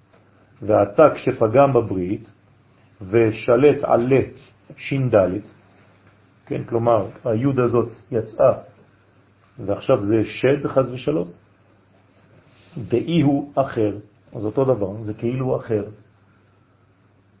בסדר? כלומר, הורדת את, ה, את היוד משם שדי. אז היוד הזאת נעלמה, כאילו היסוד פגום, אז זה, מצד אחד זה ש"ד, בראת ש"ד, חדש, עכשיו בעולם יש ש"ד, מה זה הש"ד הזה? זה שדי בלי יוד. כן, אבל מה זה? מה, זה? מה זאת האיש? זה נשמה בלי גוף. בדיוק, זה פוטנציאל בלי גוף, אז הוא נקרא חז ושלום ש"ד. ומה הוא עושה? מפריע, חז ושלום. אז יש אנשים שרואים, וזה מפריע להם, והם שומעים, ומפחיד אותם, ועושה להם דברים, וכל מיני דברים כאלה. לפני שהם הולכים לישון, ובבית, והם שומעים קולות, ודברים זזים. ו... אז הם מרגישים יותר ממני. מה זה יותר ממך? האנשים שקולטים את השדים האלה. זה בגלל שהם הם חשופים. מרגישים יותר ממני. נכון, אבל בגלל שהם נכנסו למדרגה כזאת שתפחיד אותם. כל העניין זה לא להיות רגיש או לא רגיש, זה פשוט למנוע ממך לעבוד עבודת הקודש, ואתה מתחיל לחיות בפחד ובבעלה כל החיים שלך. ולכן זה כל מיני יללות, כן, רוחין ולילין וכל מיני שינדלתים למיניהם. אז במקום אחד זה הופך להיות אל אחר, זה אותו דבר. למה דווקא הוא הלך על? מה? כי זה, זה, זה העניין של היסוד. היסוד, השם שלו זה דלת. זה השם של המדרגה של הספירה הזו. כלומר, כשהקדוש ברוך הוא, אחד מהשמות שמופיעים, כל ספירה יש לה שם, זה שמופיע במקום הזה של היסוד של הברית זה דלת. שאתה פותח, שהמועל פותח בזמן הברית. כלומר, עד הברית הילד הוא כמו דלת. וכשפותחים לו, אז היוד מתגלה. בסדר? מה? כן. ושליט עלי ש"ד דאי הוא אחר. אז מי שרגיל בשפיכת זרע לבטלה, דבר ראשון זה להפסיק, זה השלב הראשון, ולהבין את חומרת הדבר הזה ולהפנים, וברגע שאתה באמת מפנים, אתה לא חוזר לדבר הזה בכלל. לכן שולט עליו ש"ד, שהוא הסמ"ם הנקרא אל אחר, חז ושלום. הוא ממשיך ואומר, ודאי י' בש"ד י', היא היא קוצה מן ד' ואחד. אתם רואים? הוא לוקח את הקוץ של הד' של אחד, והוא אומר, זה אותו דבר, הי' של אותה י', פעם היא בש"ד י', פעם היא באחד בקוץ, זו אותה י', ודאי הי' של השם שדי, היא סוד הקוץ של הדלת של אחד, שהוא היסוד המקשר את הזכר ואת הנקבה. ואם משקר, ואם האדם פוגם בעוד ברית קודש, גורם כי העבר קוצה מן דלת מן אחד, הוא גורם להעביר את הקוץ מן הדלת של אחד, כלומר הוא פוגם ביסוד של המלכות, והיינו שגורם לבטל את ייחוד זון, ואז חז ושלום אין כבר ייחוד זון. אז חוץ מזה שהוא הוציא זרע לבטלה, הוא בעצם מנתק את החיבור בין השמיים לבין הארץ. כלומר, החיבור הזה כבר לא עובר דרכו. ואם זה לא עובר דרכו, אז שום דבר לא עובר דרכו, חז ושלום. אתם מבינים מה זה אומר? בכל התחומים. והשתער אחר, ונשאר אחר, חז ושלום, הרומז על אל אחר שהוא הסמך ממנעה חז במלכות חז ושלום. אז אתה פותח בעצם אה, ערוץ של המלכות לדברים זרים. ובגינדה אמר קרא, ובשביל זה אמר הכתוב, לא תשתחווה לאל אחר. מה זה לא תשתחווה? למה המילה הזאת? למה הביטוי? כי הפוגם בברית נחשב לו כאילו משתחווה, כאילו השתחווה לאל אחר. מה זה להשתחוות? להודות על קיום זר ליהדות, על קיום זר לקודש. בסדר? על קיום זר לקדוש ברוך הוא. נכון, אז הוא לא יכרע ולא ישתחווה. בסדר? אז מי שמשתחווה מודה. ובהאו זימנה, בשלטה, דרך אגב, זה גם אה, איסור בקבלה, זה כבר בכוונות, אבל שתדעו לכם, כשאתם משתחווים בעמידה, לא לרדת יותר מדי. בסדר? אתם מבינים למה. לא להגיע ליסוד, שהפנים לא יגיעו למדרגה של היסוד. בזמן ההשתחוויה, כן. ובהאו זימנה, כן? חוץ מיום כיפור. לא, גם יום כיפור. זה לא אותו דבר בכלל. ביום הכיפורים אתה לא, זה לא שאתה עושה ככה. אתה כבר, אתה כבר קורא ומשתחווה, אתה על הרצפה, כן? ולמדנו ביום הכיפורים שעל פי הסוד זה לא כל כך פשוט גם ההשתחוויה הזאת. מה?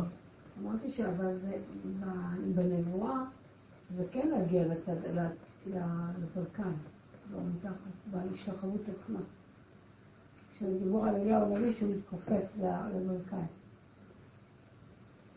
כאילו למה, למה, הוא לא, לא דיברתי על להתכופף, דיברתי על ה... שהראש מגיע לברית. לא מדבר על... על... תנוחת כן? עובר זה משהו אחר. מה? אני חושב שהיא מתכוונת לתנוחת עובר. לא, זה משהו אחר. בסדר. ובהאו זימנה, ושלת על ברנש, ש"ד, והוא אל אחר, באותו זמן ששולט על האדם ש"ד, שהוא הסמך מם, שהוא היצר הרע, השולט על האדם על ידי פגם היסוד, ת, תשימו לב גם לשם? מה זה יסוד? מה פירוש המילה יסוד? סוד, יוד סוד. לא, אבל מה זה? זה הבסיס של הכל. אתם מבינים מה זה אומר? זה לא סתם איזה שם. אתה בונה בניין, יש יסודות. אם היסוד לא טוב, כל הבניין הלך. אז חז ושלום זה דבר מאוד מאוד חמור היסוד הזה, לא סתם קוראים לו יסוד. זה גם הדבר הראשון כן. לתפוס. זה יסודי מאוד, זה יסודי ביותר, וזה סודי ביותר. אז אי הוא משתעבד ב, בכל מיני עינויים. אז הוא משעבד אותו בכל מיני עינויים, חז ושלום. מי שנפל לשם, אז יש לו כל מיני עינויים. מצבי רוח, עצבנות, כל מיני דברים כאלה. כי כן דרכו של היצר הרע והסטרא אחרא. תחילה מפתים את האדם להנות מכל מיני תאוות ואיסורים, כן? בהתחלה זה נראה כהנאה, אחר כך הם בעצמם מענישים את האדם. כי עכשיו הוא, הוא קנוי. כן, כי הם קנו אותך כבר, זהו. אתה מכור. אתה, יש לך addiction, כן? ומענים אותו על ששמע להם, ולא התגבר עליהם מלשמוע לפיתוים. כן, זה איזה מין משחק כזה. וחובדה וחטא זה של פגם היסוד גרים לישראל להשתעבדה בהון ומין לעלמה. זה מה שגרם לישראל שהשתעבדו בהם אומות העולם. כשאתה נתון ביד האומות, זה אומר שהפגם הזה עדיין בעיצומו. לכן כשהקדוש ברוך הוא מאפשר לעם ישראל לשוב מהגלות לארץ ישראל, זה אומר שאנחנו בתיקון של הדבר הזה, ברוך השם. לכן צריך להיזהר ביותר בארץ ישראל מהפגם הזה. עוד יותר. כי הסמך מהם הוא הראש של כל האומות. נכון? ותראו איפה נמצא הראש שלהם היום. באילו ויכוחים. נכון? רק של הזנב. זה מה שהולך שם, נכון? בין שני המטורללים שם. כן? ומייצג גם כן את השכר והנקבה שהם כל הזמן רבים ביניהם. כן. הפוך- מזיווג. אז זה בעצם ה... כל הרע, חז ושלום.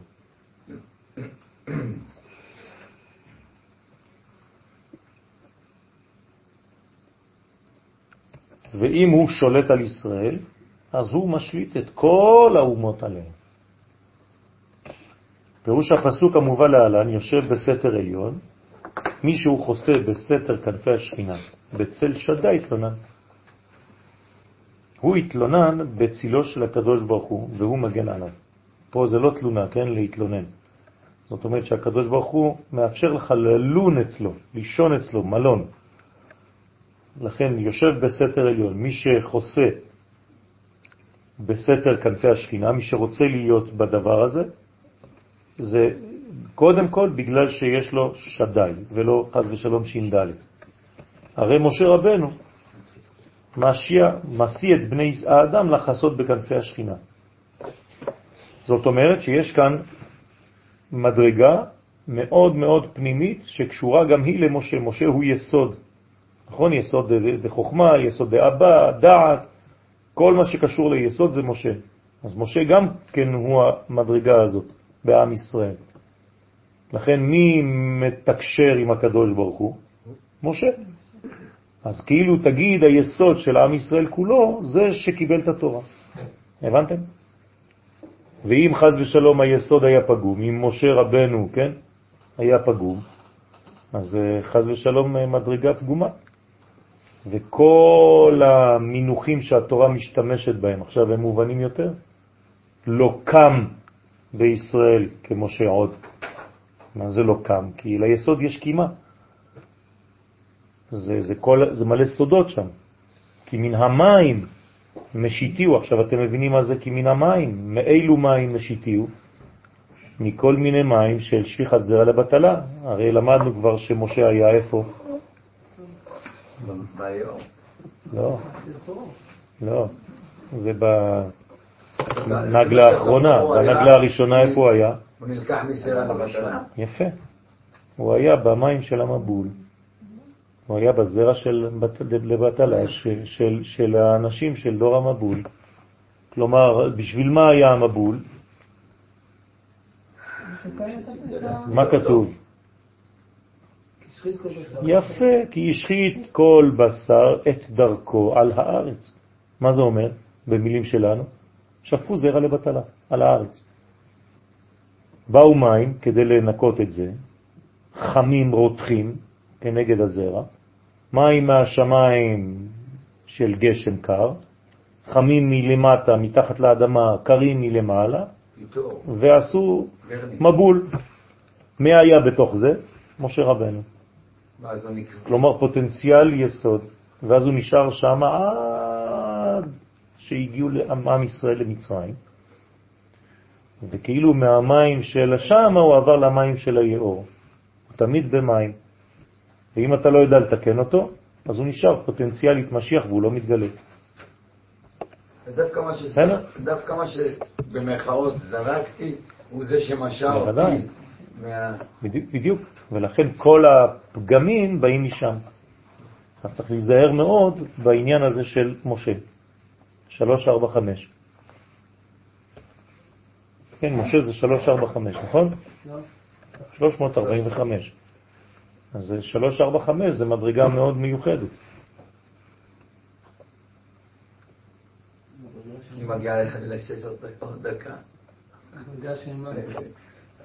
תעשו קצת עבודה, לא, אני לא יכול לעשות הכל. לא? אומן בשביל כן? ארבע חמש. מה? כן, אתם רואים? הנה, ברוך שכיוונו לדעת גדולים. אז הנה, עכשיו תגלה, תצטרך להגיע. וואי, שלוש ארבע חמש. אם היינו קצת מטורללים, היינו אומרים, וואלה, קוראים דברים. קוראים. ככה בודקים אם הדברים שאנחנו אומרים הם אמיתיים. אתה מודד בבניין, שלוש מטר מפה, ארבע מטר מפה, חייב בזה אה, לתת חמש. זה המשולש של הקסם הזה? אה. אה. אה, אה, אה, אה, אה. אה? מפה הוא לקח את זה. זה גם כן, אה, זה גם כן אה, מערת המכפלה. מספר של הטבע. זה מדרגה מאוד מיוחדת שמופיעה גם במערת המכפלה. אני זוכר שנתתי שיעור על זה, אבל לפני 12 שנים אולי. לא הייתי פה. בניתי, בניתי לכם, בניתי לכם משולש לא בשיעור. זה המספר של הטבע, כאילו אי אפשר לבנות שום דבר בלי המספר הזה. והוא נמצא בכל מקום בטבע. אז יש, אה, עשית- עשיתי לכם משולש, אני זוכר שציירתי אפילו משולש עם מערת המכפלה וכו'.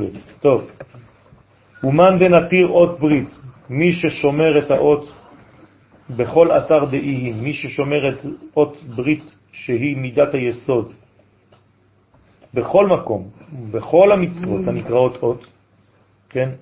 מה אתם מכירים כאות? תפילין, שבת. שבת, ברית. ברית, טוב, נכון, מה עוד? לולב, מה? כן, לולב ומינב, זה גם כן אות, רות? נכון?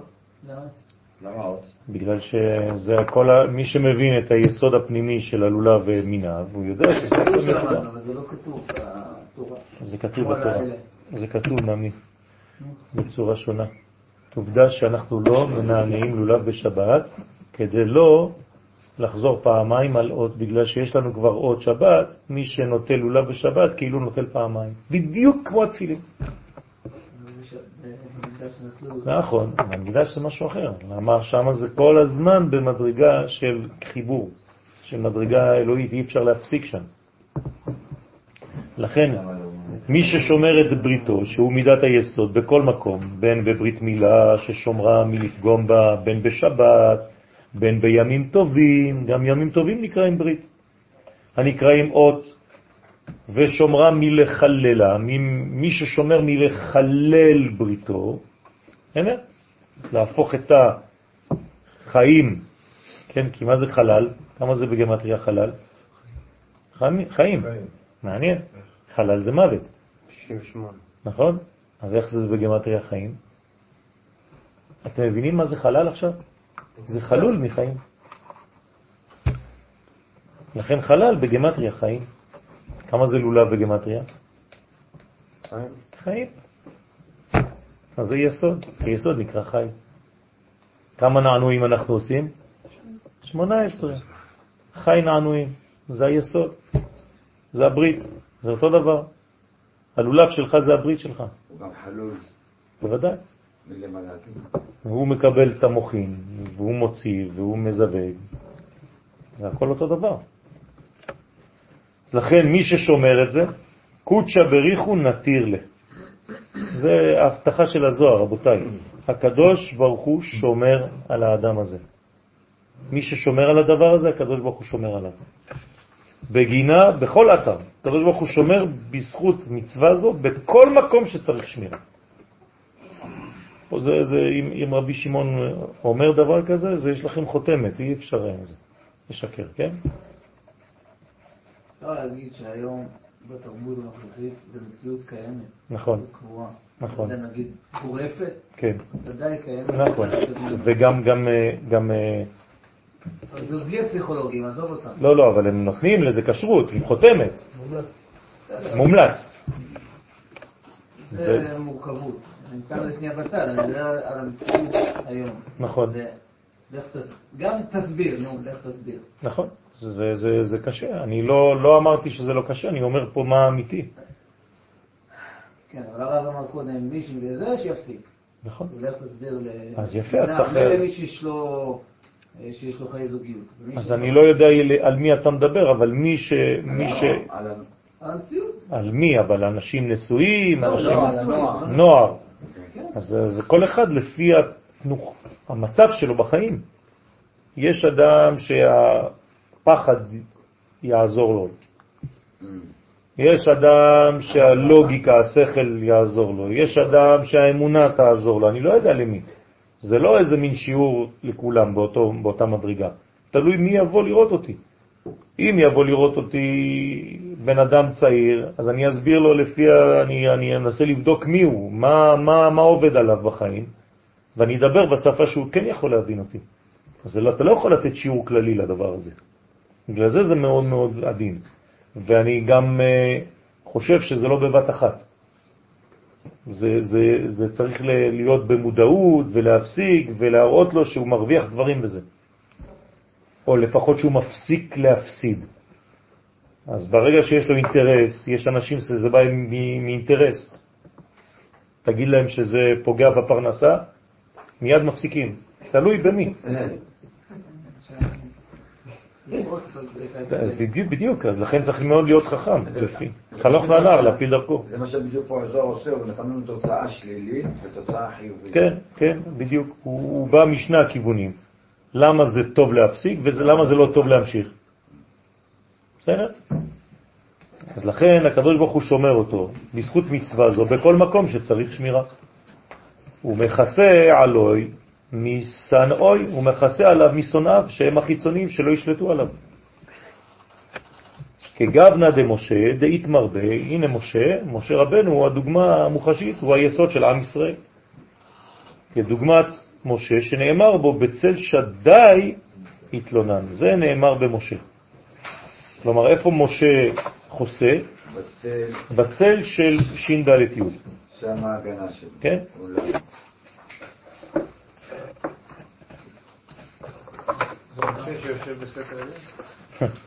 הנה, בא לי חידוש עכשיו. ברוך השם. תוך כדי שדיברתי, אני מסביר לכם. כן, מה זה בצל שדי? אז לקחתי את הצל של האותיות שדי. אחרי שין בא ת', אחרי ד' בא ה', אחרי י' בא ת'. זה השם קהת, שם קדוש, שבו הוא בעצם פגע במצרי, בגלל שהיה שמור בבריתו. אז לקחתי בצל שדי, בצל של המילה שדי. כן. למה תכה, רעיך? למה תכה רעיך? זה האותיות האלה.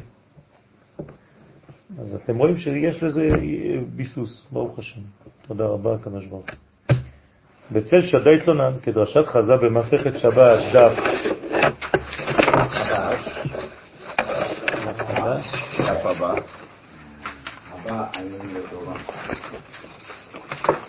זה מזל שאתה לא רוצה לעבוד עם שוקר, לחבר אותם לרשת החשמל. אני רוצה. מזל. מסכן עם האזרח, נגמר הסיפור. כולם היו הולכים ישר מפחד. נגמר הסיפור. לפעמים צריך טיפול אה, רציני הלו, חברים. וישיר. מה נסגר? הלו, תביא את החבילה. אחר. אבישי הלך אה, למדרגות אחרות בגלל זה. למה זה? זה לא זאת? זה 25. זה יהיה 24 עד עכשיו, לא? כן, בסדר? טוב. שמשה היה מתיירא מן המלאכים, כן, ופירש שדי מזיו שכינתו עליו. זאת אומרת, שבגלל שמשה רבנו פחד מהמלאכים כשהוא עלה למרום, כדי לקבל את התורה, באו מלאכי שרת, מלאכי הכבוד, אמרו לקדוש ברוך הוא, מה הוא עושה פה זה? מה להילוד אישה בינינו? כן, מה, למה הם התכוונו?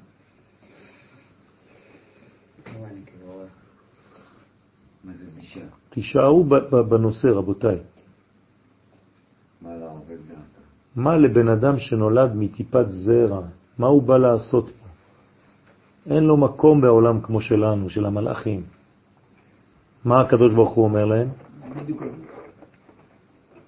זה בפשט, מה, מה, לפי מה שאנחנו קוראים עכשיו בזוהר, מה הוא אומר להם? הבן אדם הזה נקי, הוא שומר בריתי. כלומר, מי ששומר ברית יכול לעלות עד איפה? עד השמיים. עד השמיים. בכל ביתו. ומה הוא אומר לו? אחוז ב... בכיסא. יכול בכיסא כבודי. כלומר, מה זה לאחוז בכיסא? מלכות זה הכיסא עצמו, אבל אחיזה בכיסא זה יסוד. כלומר, תעשה חיבור בינך לבין הכיסא, תראה להם שאתה בעצם נקי. ולכן הוא בעצם בצל שדאי, הקדוש ברוך הוא שמר עליו עם השם הזה.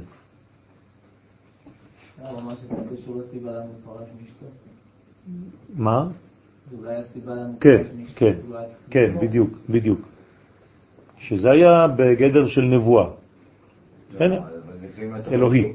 הוא פרש מאשתו, אז זאת אומרת, הוא גם לא קיים יחסי אישות. זה בשלב מסוים. זה עוד יותר, בשלב אתה לא מסוים. מתעסק עם העניין. לא, כי אם לא, אתה נופל לנצרות. שוב פעם, אם זה לא כהוראה אבל אלוהית, השפעה אחרת.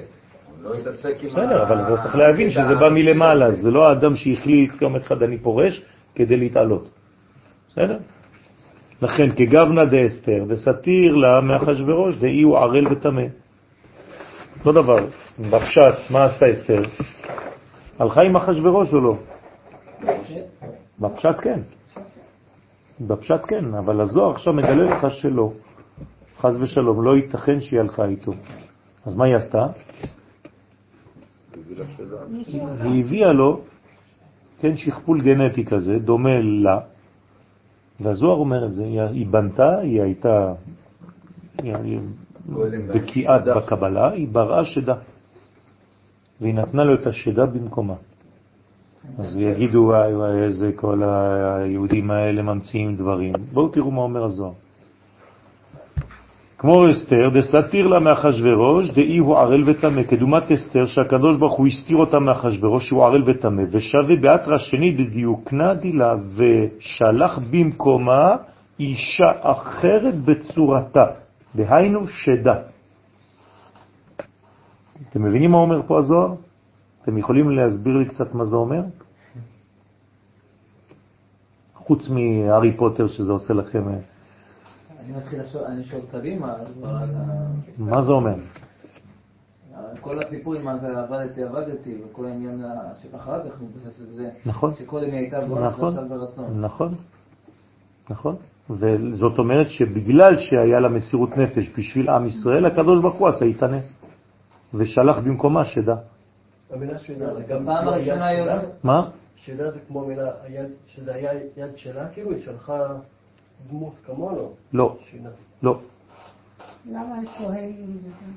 בגלל שזה נקבה. אבל זה מדבר על הפעם השנייה או על הפעם הראשונה? מה? מדבר על הפעם השנייה או על הפעם הראשונה? בוא נראה. כמו ש... ש- נפש הייתה הפעם השנייה, הפעם הראשונה זה הייתה כאילו מה, גם סוגיה של צבאת המלך. אספו כל נערה בתולה, כן. שבה. נכון, אז רק בוא נראה. אחר כך יספר את כל העבדתי. אז בוא נראה. כמו היא לא מתייחדת איתו. בבוקר היא באה או בערב היא שווה, היא לא מתייחדת איתו. מה היא עושה שם? לא. זה רק לקחו את ההכנות הנערה ל- בעיניו. אז מה הוא עשה איתה? הסתכל עליו ואמר לי, יפה לא יפה והלך. שזה. זה רק הכנות. לשישה חודשים ועוד שישה חודשים. זה אחרי, ואז בבוקר. היא באה, בערב היא באה, בבוקר היא שבה את בית המלך, ואז הולכת לפלגשים, ומחכים, אם יקרא בשמה, ואז מתחתן איתה. כל לילה יש שם כן, עסק שלם. כן, כתוב שהיא עוזבת, היא יוצאת מחיקו של מרדכי והולכת לחיקו של אחשוורוש. אבל פה בזוהר אנחנו רואים שזה לא ככה. שאסתר הייתה יודעת להשביע על ידי שם המפורש את חלק הקליפה שלה, שמקליפת נוגה, הנקראת שדה, שהיא בצורתה ממש, ושלחה אותה שהיא תלך להזדווג עם אחשוורוש. כלומר, הזוהר כאן כמעט מסביר לך מה היא עשתה. היא הייתה יודעת להשתמש בשם המפורש, כדי לקחת את החלק שלה, זה קיים בה. בכל אחד מאיתנו יש חלק כזה. היא פשוט הוציאה מעצמה את הדאבל שלה מצד קליפת נוגה. כלומר, החלק הרע. והיא נתנה לאחשוורוש את החלק הזה. הדאו דכתיב, עכשיו, מי שרוצה לפרש את זה בצורה מאוד מאוד פשטנית, מה הוא יגיד? שהראש שלה לא היה שם. בדיוק. היא הייתה בגו- בגוף אבל לא במחשבה. זה בדיוק מה שרציתי שתגידו לי, אבל לא אמרתם. עכשיו הבנתם את זה יותר. כלומר, היא הייתה מבחינה חיצונית, קח את הגוף שלי, אבל אה, אותי אתה אף פעם לא תיקח. בסדר? זה מה שאומרת אישה כשהיא לא רוצה. לא משנה את העובדה. נכון, אבל זה מה שכאילו בפשט. בזוהר זה בכלל היא לא התקרבה אליו. למה, רגע, סליחה, אני חושב שזה כן יכול לשנות את העובדה, כי אם אמרנו שאנחנו עושים סיווג בשלוש מדרגות, ובמדרגת מחשבה אנחנו לא שם, אתה צודק, אבל אישה... במהלך השלם של הזיווג. אתה צודק, אבל אישה שנאנסה למשל, יש מנגנון. היא אסורה. אם הבעלה כהן, היא אסורה לו. וגם אם אה, בעלה לא כהן, זה לא פשוט. והיא נאנסה. היא לא רצתה. כן? אז לכן, הדאו דכתיב, וזה שכתוב, כל אשר תאמר יינתן לה. פירוש שביקשה אסתר מהקדוש ברוך הוא שלא ישלוט בה אחשוורוש. כלומר, היא לא רצתה, היא ביקשה מהקדוש ברוך הוא, התפללה שלא תהיה ביאה כזאת, אלא שתינתן במקומה שדה. אז זה העניין, כל אשר תאמר יינתן לה. אתם מבינים עכשיו מה זה בסוד כל אשר תאמר יינתן לה? אתם שייכתם את זה לאחשוורוש, נכון? אבל פה הזוהר משייך את זה לקדוש ברוך הוא. כל מה שהיא תבקש יינתן לה. מה היא ביקשה? שדה במקומה. בערב היא באה. חצי מהמלכות. מה? חצי מהמלכות. בדיוק. זה החצי, עכשיו אתה מבין למה זה נקרא עד חצי המלכות. זאת אומרת, היא נתנה לה, מה זה קליפת נוגה? חציה טוב, חציה רע. ולכן היא נתנה את החלק הרע של קליפת נוגה, על ידי שם המפורש. אתה מכיר את השם המפורש? אוקיי. טוב. עוד לא. יפה, זו תשובה טובה. בערב היא באה, ובבוקר היא שבה אל בית הנשים שני. מה זה הדבר הזה? שהיא מקום הנקבות של הקליפות. איזה שדה? אה? שדה? מה זה? בבוקר, בערב היא באה, השדה, ובבוקר היא שבה אל בית הנשים, שני, שהיא מקום הנקבות של הקליפה, שהם בחינת שנית. כלומר, השניות, לא האחדות. במילים אחרות, השדה הזאת היא בעצם השניים, החוסר יכולת להיות אחד. איתו. לא, בכלל, להיות באחדות. הפיזור, הפיצול של הנפש. כלומר, היא, נת, היא נתנה לאחשוורוש את החלק השני שבה, את החלק הבהמי. אתם זוכרים מה זה בהמה? בית המה. היא לא נתנה לו את עצמה, את האחדות. היא לא ניתנה לו. ולכן, לאן חוזרת אותה שדה? למקום שלה, שני. כן, זה נקרא בית הנשים, בדיוק. גם בית זה שניים. בית הנשים. כלומר, לשניות היא חוזרת. ולתיקון שהיא עושה גם היא עושה את התיקון בערב, כמו שדיברנו לפני זה. נכון, נכון, זה בדיוק העניין הזה, שהיא בתולה בעצם. כן. נכון, אם לא, אז מרדכי לא היה יכול לקחת אותה חזרה. זה כבר היה עניין הלכתי. אז איך מרדכי אחרי זה כן מתחתן איתה? הרי שהיא לא הלכה. אז אי אפשר לומר שהיא נאנסה והלכה בכוח או לא בכוח. כן? אז אחרי זה יש עוד בעיות. הרי יש, אה, אומרים, תולדה מזה. כן. מי נולד מהזיווג הזה בין אחשוורוש לאסתר?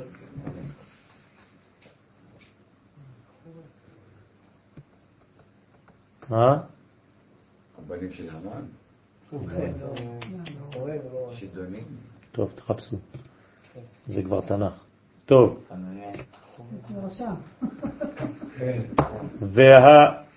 והשדית, כן, שנזדמנה, כן, קורא לה שדית, שנזדמנה לאחשוורוש תחת אסתר, משם היא באה ולשם היא שווה ללכת. מבואר עוד עניין זה בזוהר פרשת כי תצא, כן, שם מבואר עוד יותר. ואמר עוד, ואי הוא נתיר לה מהמן הרשע. הקדוש ברוך הוא שמר את אסתר מהמן הרשע, שרצה לאבדה עם כלל ישראל יחד. הדאו דכתיב, זה שכתוב, מצר תצרני, כן? מפרש דאי הוא צר ואויב, הוא המן הרשע שהוא צר ואויב. כמו שכתוב, איש צר ואויב, המן הרע הזה. שכחתם לה... ובגין היי, קנאה דחסי קוצ'ה בריחו דילי על אסתר, ובשביל אותה קנאה, שקנאה הסיטרא אחרא, על מה שכיסה הקדוש ברוך הוא על אסתר הרומזת על המלכות, כלומר הסיטרא אחרא, קנאה בזה, שהקדוש ברוך הוא שומר כל כך על השכינה, על המלכות, כמו שהגויים משתוללים ומשתגעים איך הקדוש ברוך הוא שומר על עם ישראל גם היום.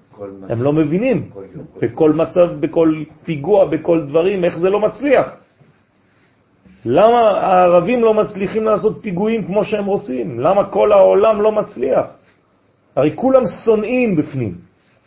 וזה לא איזה הרגשה של יהודי אה, נרדף שיש לו איזה בעיות. לא, זו שנאה אמיתית, רבותיי. שנאה אמיתית, התכחשות לכל ההיסטוריה שלנו. השבוע שוב פעם מצביע אונסקו, עוד פעם, שלשום. ואתמול מה פורסם? מצאו במדבר יהודה, פה, לידינו. פפירוס, שמונה סנטימטר, קטן, ככה, כזה קטן, וכתוב, שלום לכבוד המלך יאשיהו, אני אישה מיישוב נעמן, שולחת לכבוד המלך יין תמרים ירושלימה. 2,700 שנה, אדוני. אמר להם בנימין נתניהו לאו"ם ולאונסקו, תחזירו לי את השגריר שלי, לא רוצה יותר שיהיה בבדיחה הזאת שאתם מייצגים אותה, לפני שאתם הייתם בכלל, גם הנוצרים וגם האסלאם, יש לנו כבר את המילה ירושלים, ואתם מכחישים את הקשר שלנו, אז תלכו לשחק עם החברים שלכם. וזה נבדק על ידי קרבון 14 ואומת, שזה אכן 2,700 שנה. אף פעם לא היה דבר כזה ולא ראינו את המילה ירושלים. ירושלים, מה זאת אומרת לכיוון ירושלים? ומלך. אין דבר כזה, ומלך יושיע. כן, תראו איך הקדוש ברוך הוא מתעתע ומשחק איתם. יום, יום אחרי ההצבעה, כלומר כל פעם שיצביעו איזה משהו נגד, עוד נמצא משהו. אבל 2,700 שנה כבר סיטטו הסטטים ונותנים את התשובה של... בדיוק, בדיוק, בדיוק. תראו איך זה, איך זה בא לנו, איך זה בא לנו. זה, אתה, אתה מבין איך זה יכול לעצבן בן אדם שרק היום הצביע נגד? איך הוא הולך לישון בלילה, תגיד לי? מה אשתו אומרת לו? בכל זאת, מה... כן, לא תוכל לו. ובשביל אותה קנאה, שקנאה סטרא אחרא על משהו... איי וואי. דריווש, דריווש. אה, חשבתי ש... אה, זה היה שם. חשבתי שפתאום... לא, זה כבר... סליחה. טוב, ובשביל אותה קנאה, שקנאה סטרא... אני הסתכלתי פה על בהקשר של הציטוט מאסתר, כן. אשר יינתן להעביר. זה כל הנשים, לאו דווקא אסתר. כן. כולם יכלו לבקש. מה? כולם יכלו לבקש. לא. בגלל זה ש... בסדר, אבל זה העובדה שלא. זה בדיוק העניין. למה אתה מוצא שטר של 200 שקלים בכביש? כולם עברו שם. למה רק אתה רואה? כי... מי ששייך לדבר רואה את הדבר. זה הוא. ככה זה עובד. אתה יכול ללמוד כל מה שאתה רוצה. הקדוש ברוך הוא, אם אתה בקומה, ייתן לך. אתה לא בקומה, לא ייתן. אתם חושבים שאנחנו פה סתם בפוקס? אתם החלטתם לבוא וזהו? אני לא יודע בכלל אם החלטתם לבוא. אתם פה בגלל שזה הקומה שאתם צריכים ללמוד עכשיו. הקדוש ברוך הוא אסף ממלא אנשים, קבוצה של אנשים. רבותיי, זה לא פשוט להבין את זה. זה חסד, צריך להגיד תודה לקדוש ברוך הוא רק על זה שבכלל אתה יכול להגיע. ואני בכלל שאני יכול לפתוח דף כזה. ככה צריך לראות את הדברים. הרי הדפים האלה נגישים, נכון? למה? למי אין זוהר? תגידו לי, למי? יש זוהר בכל מקום. אבל מי הגיע לדף הזה, תגידו לי? מעניין, לא? זה כמעט מפחיד. איך יש לך את כל הספרים ואתה לא מגיע לדף הזה? איך? זה בבית אפילו. יש לך זוהר? כן, בטח. זה מה שאתם צריכים להבין, רבותיי. תפנימו את הרעיון הזה, כי זה עמוק מאוד עכשיו, מה שאני אומר לכם. אתה יכול שיהיה לך כל החיים שלך בקרבת יד, בהישג יד, מה שאתה רוצה, ואף פעם לא פתחת. והקדוש ברוך הוא, בדור הזה, לקבוצה הזאת, בזמן הזה, מאפשר לנו לפתוח את זה. רק על זה אני צריך להביא קורבן לקדוש ברוך הוא בבית המקדש. שאפשרת לי בכלל ללמוד להיכנס לדבר הזה. כן, מי אני בכלל כדי ללמוד את זה? אז אני משתדל כי אני רוצה, וזה אנשים שהקדוש ברוך הוא שלף אותם אחד אחד, מכל מיני מקומות. זה הוויכוח שלי שלהם בחירה. כן, אני יודע. בדיוק זה. כן. לא נכון, אבל עובדה שחלק כן מגיעים. זה אין עוד מלבדו. אז לכן, בכל התחומים. בשביל אותה קנאה, שקנאה סטרא אחרא על מה שכיסה הקדוש ברוך הוא על אסתר, הרומזת על המלכות, בעוד ברית שלו, שלא תיפגם קדושתה, דאי קדושה דילה. תגידו לי, אתם מאמינים שבדבר הזה שהזוהר אומר עכשיו? שהיא ברא שדה, והיא הלכה אל אחשוורוש?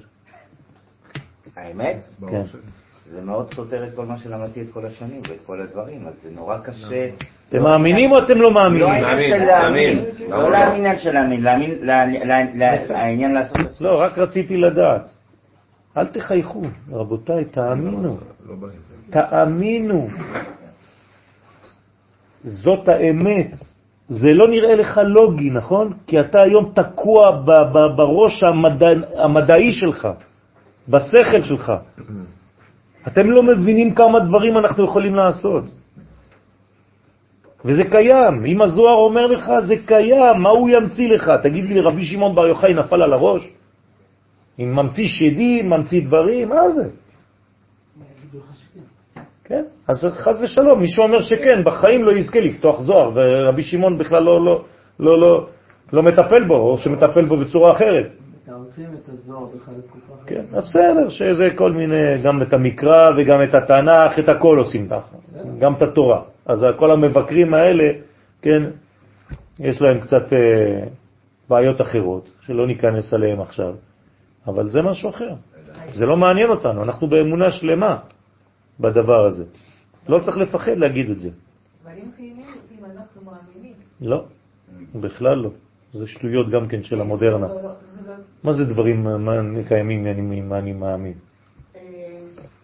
אה, עמים אחרים הם לא- לא- לא מכירים בזה, אז אין להם, אם אנחנו אז זה. לא נכון, זה לא נכון. מה הקשר בכלל? מה, אם את לא מאמינה ברעל אז הוא לא קיים? זה סתירה מאמונה להגיד ככה. לא, הוא קיים אבל לא מתגלה אולי. למה לא אני מתגלה? מאמינה. למה לא מתגלה? והקדוש ברוך הוא, איך הוא מתגלה והורס עיר שלמה שלא האמינה בו? סדום ועמורה, גם לא האמינו. אין סדום. הרב, אבל המונח הוא לא נכון. למה? כי אנחנו אומרים אמונה, כמו שאנחנו לומדים, אמונה זה ודאות. יפה. אז אם אתה לא מאשר את הדברים האלה בחיים שלך, אז הם רחוקים ממך. אתה מסוגל לעשות את מה שעשתה אסתר? תענה לי. כן. יפה, זה מה שרציתי שתגיד. פשוט מאוד. אז מי יכול ללמד אותנו בסדר? יפה, לאט לאט. לאט לאט. יש זמנים לכל דבר. נכון, כדי להאמין ב... נכון, נכון, מפורט. נכון, נכון. ו- ולאט לאט אה, מגיעים לזה. מה שאני התכוונתי, אם אין בי משהו שדומה למשהו, ש... אז אני לא מתחברת, נכון? זה לא משנה, אבל זה קיים. מה אכפת לי אם את מתחברת או לא? זה קיים. זה קיים, אבל בשבילי כאילו לא, אם אני לא מתחברת, בשבילי כאילו לא, אני לא מרגישה את זה, לא רואה את זה. ואם זה בא, אדם לא מאמין, כן? אדם לא מאמין ב... לא יודע מה, בנשמות. כשהוא ימות, הוא לא יראה את הנשמות? הוא לא האמין. אז יראה. אז זה מה שאני אומר לך. זאת אומרת שזה מגיע לו בעל כורחו. הוא יראה דברים שהוא לא האמין בהם. תמיד אני חושב על דברים כאלה. למשל היום אנשים כבר מתו. בסדר? אנשים שדיברו רע על עם ישראל ומתו. איפה הם עכשיו? במקום שמראים להם שעם ישראל הוא בבת עינו של הקדוש ברוך הוא. אז הוא יושב שם, וכל היום אוכל את עצמו מבפנים, ואומר, וואלה, כל החיים שלי אמרתי נגד, יצאתי נגד, כתבתי מאמרים נגד והכל, ועכשיו אני יושב ליד הקדוש ברוך הוא ואומר לי, בוא, בוא תסתכל איתי על הסרט. אתם מבינים איך זה עובד? אז מה אכפת לי אם הוא לא האמין או לא? אז הוא יקבל את זה על הראש. אדם שלא האמין בתחיית המתים, הוא יראה שיש תחיית המתים והוא לא יקום. זהו. לכן דאי קדושה דילה, כי היא הקדושה של זעיר אנפין, כי על ידה הוא מתקדש ונשלם לעשר ספירות. חייב. דלה היא היא קדושה פחות מעשרה, שאין זעיר אנפין יכול לקבל קדושה מאבא, הנקרא קודש, אלא כשנשלם לעשר ספירות על ידי המלכות. ולכן צריך עשרה במניין, כדי לומר קדושה. קדוש, קדוש, קדוש, אתה מקבל את זה מאבא. בשביל אותה הקינה התלבשו עשרה כתרים תתאים, התלבשו עשר ספירות תחתונות של סטרה אחרא בעשרה בנין דהמן. לכן בצד של הקליפה אותו דבר. הם נעשו מרכבה לאלו עשר ספירות, הבנים של המן הרשע. כן, את זה לעומת זה עשה אלוהים. אה, כן. ועוד את המן אל אחר, ששם, כן, שם בהמן, כן, ש... ששם בהמן מתלבש אל אחר, שהוא הסמ"ם עצמו. דהמן אמר, כי המן אמר לאחשוורות, ועשרת אלפים כיכר כסף אשכול, כדי להמשיך הכוחות של עשר ספירות של הסטרא אחרא בעשרה בנים שלי, שלו. כלומר, מה אומר המן? הוא יודע סוד, הוא מכיר בזה, הוא מאמין בזה. הוא אומר, אני אשתמש בצד השלילי, והוא רוצה לקחת את כל עשר הכוחות האלה, למה? לילדים שלו. וכל הלנת לה נוקמה מאסתר ואומתה. ואת כל זה עשה כדי ליטול נקמה מאסתר הרומזת על השכינה ומאומתה שהם בני ישראל, עם ישראל. אז עשר זה אור רשע או שלם. נכון, נכון. דאיתמר בה, שנאמר בה, ותלבש אסתר מלכות, דהיינו שהשכינה מתלבשה באסתר. כלומר, בסופו של דבר הקדוש ברוך הוא בוחר ב, ב, בכיוון של העשר בקדושה. הרי היה עשר ועשר. למה הקדוש ברוך הוא השתמש בה ולא בו? תענו לי. כי הוא היה עשר בודדים והיא הייתה עשר של אחד. פשוט מאוד יש לו, לקדוש ברוך הוא, תוכנית. יש לו תוכנית. זהו, יש לו תוכנית, הוא מתקדם עם התוכנית שלו. מה אתה חושב, כל פעם שמישהו יביא לי עשר נקודות, אז הקדוש ברוך הוא יתלבש בו כאילו הוא נופל בפח? יש לי תוכנית, אדוני, אתה יכול לעשות מה שאתה רוצה. אני מתקדם, אני עכשיו בחרתי מעם ישראל, הוצאתי אותו ממצרים, כי הוא הולך לגלות אותי בהיסטוריה, אז יהיו כמה משברים, וכמה אנשים בודדים שיצאו מהמשחק. אבל המגמה היא ממשיכה, רבותיי, אף אחד לא יכול לעצור את ההיסטוריה האלוהית, זה מה שצריך להבין. המנגינה הזאת אפשר. כן. אז מי כן יכול לצאת? האנשים, ואפילו ב, ב, ב, בזה, בסופו של סיפור, גם לא. בתהליך הכולל את הכל. לא יידח ממנו נידח. ואמר עוד, ובן אתר אי הוא עני ואי היא ענייה. ובאיזו ספירה, כן, איזו ספירה נקרא עני? לא, לא רק מלכות, שניהם. גם זה אירנפין ביסוד שלו נקרא עני, וגם היא ענייה. לכן הספירה של זעירנפין, שהיא יסוד, והיא ענייה. ואמר בצדיק דהיו ברית, צדיק שהוא ברית, דהיינו ביסוד. כלומר, פעמיים שני דברים נקראים עניים, גם היסוד, גם המלכות. למה היסוד נקרא עני? הוא הכי תחתון. לא. מאוד, אין לו כוח מאף אחד, מעצמו. מאיפה הוא מקבל את הכוחות? מכל האיברים בגוף. כל האיברים בגוף. אדם רוצה שהיסוד שלו ייפול, מה הוא עושה? מתכווץ בעשר אצבעות. לא, נועץ ציפורניו. נועץ. מה, מה הקשר? תסבירו לי אתם. מחזיר את הכוחות לכוחות אחרים. זה כמו דיפוזיה של הכוח. כוח. פעם אה, קיבלתם אה, אבנים בשמשה של הרכב? כן? מה עושים? שמים את היד ככה. אתם יודעים את זה? אם אתם שמים את היד על הזכוכית, כל האפקט של, ה, של הנקודה, של ההלם, אז זה לא שובר לכם את הזכוכית. אז אם אני קורא לכם שאתם באיזשהו מקום ומלא חצץ מתחיל לז- על, הס, על הזכוכיות של הזה, של הזה, תשימו ככה. תשימו את היד שלכם על ה... היום זה כבר ממוגן בצורה יותר חכמה, אבל ככה היו עושים. בגלל התעודה. בגלל ה... ה, ה אתה מפזר את הכוחות. זה אותו דבר בגוף.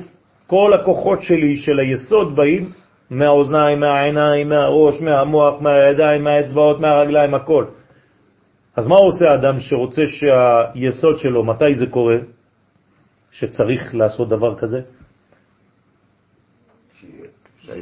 יפה, כשהאישה באמצע האקט, היא נטמאת. פתאום יש דם. אסור לך לצאת ממנה בקישוי איברים.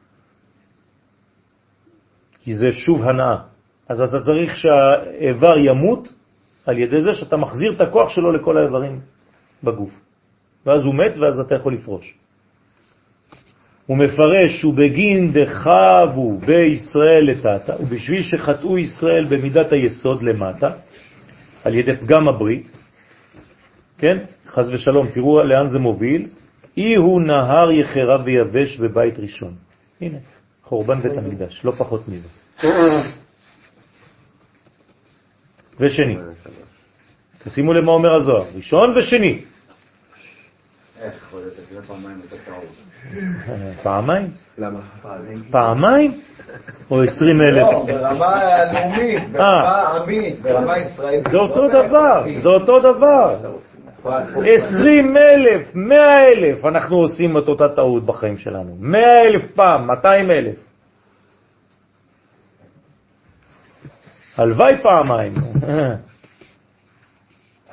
הם הגורמים שהיסוד הנקרא נהר יבש מן מימי השפע, זה, זה, זה חז ושלום, הנהר יבש בבית ראשון ובבית שני.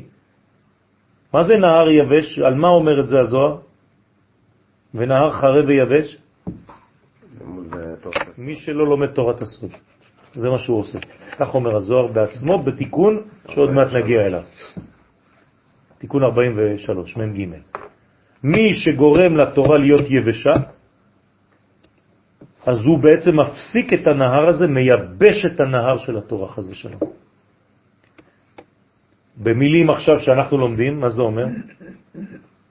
איך אפשר לפגום ביסוד בלי לגעת באיבר הזה בגוף? יפה מאוד. זה בדיוק אותו דבר. אתם מבינים כמה זה חשוב הדבר הזה? מפחיד. כנהר שנתייבשו מימיו בבית ראשון ושני. רוצה לומר, היסוד הוא חרב לפי שאינו מקבל את השפע הראוי לו מן הבינה, שהיא בחינת בית, בית ראשון. והיא, והוא יבש, לפי שאינו יכול להשפיע על המלכות, שהיא בחינת בית שני. אז בית ראשון זה היה בינה, בית שני הייתה מלכות. ושכינתה היא בחרבה ויבשה, ולכן השכינה, כן, שנקראת אתר, נהיית יבש, אתר יבש, אותיות בראשית. היא חרבה ויבשה בלי קבלת שפע. כלומר, התו- הת- הת- התורה שבעל פה, האישה, הנוקבה, מתייבשת. בגין דאינון גרמה, לפי שפוגמי הברית גרמו. הם נקראים פוגמי הברית. מה זה פוגמי הברית בפשט? הם פוגמים בקשר, הם לא מזרימים אור אלוהי לעולם הזה. איך? על ידי שהם לא הולכים לחפש את האור בעולמות העליונים של חוכמת הסוד. הם מייבשים את התורה.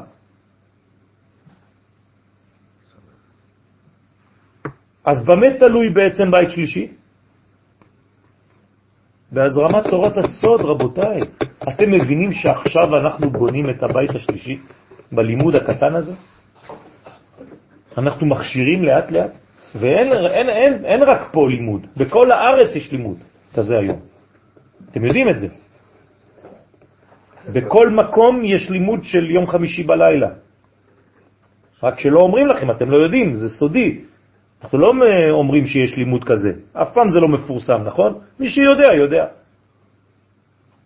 זה, זה מחזיק את העולם, רבותיי, וזה בונה את הבית השלישי. למה מדברים יותר ויותר על בית המקדש עכשיו? למה? למה הערבים כל כך פוחדים מזה? לא, אני כן? מתפלא שהיהודים מתחילים לדבר. נכון, נכון, נכון, יותר ויותר עכשיו מדברים, למרות לא? שמכל העניין הממשלתי היו אומרים לנו אל תדברו על זה יותר? תשמרו על הסטטוס קוו, וכולם מתחילים לדבר על זה. מה זה האינתיפאדה החדשה? אל-אקצא, זה זה. זה המלחמה על ירושלים, על בניין בית המקדש, והערבים אומרים לך את זה, היהודים רוצים לבנות את הבית השלישי. צודקים? כן. צודקים. דהתקנשון מיני, מיין אילין ועוד אנחנו נראה את הבית השלישי. בעזרת השם, במהרה בימינו. שום דבר לא יכול להפסיק את הניגון האלוהי הזה. שיתאספו ויחזרו השפע של מים עליונים מן היסוד הזעיר אנפין למעלה אל הבינה ושכינתה השתערת יבשה. אז חז ושלום, אם אתה מחזיר את המים למעלה, אתה מנתק בין התורה שבעל פה לבין התורה שבכתב, אתה לומד רק פשט, אתה כאילו זורק את המים למעלה, במקום להזרים את המים העליונים לעולם הזה. אז מה קורה לשכינה? היא נשארת יבשה. ואז השכינה נשארת יבשה, לפי שאין לה יסוד מה להשפיע. בא.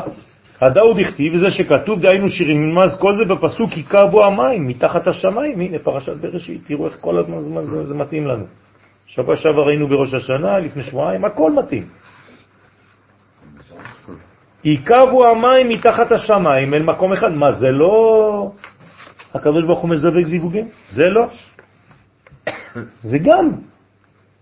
מה אני עושה בכוונה להוציא לכם דף כזה או דף אחר? אני לא יודע בכלל מה אני עושה. אני, אנחנו באים כולם ויושבים פה, ילדים קטנים, והקדוש ברוך הוא יודע מה הוא עושה. אני, אנחנו לא מבינים כלום, רבותיי, כלום.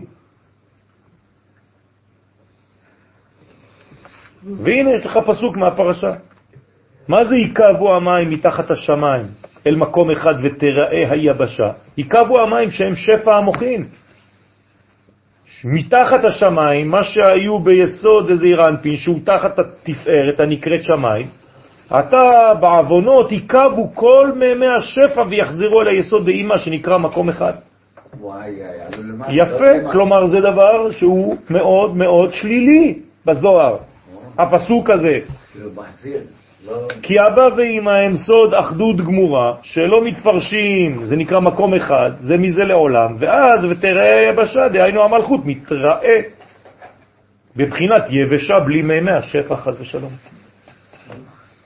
כלומר, כל הפסוק הזה שאתה יכול לכוון אותו לטוב, בפשט, תראו מה עושה לך מזה הזוהר. אומר לך, תיזהר, תיזהר, הדבר הזה הולך לייבש אותך.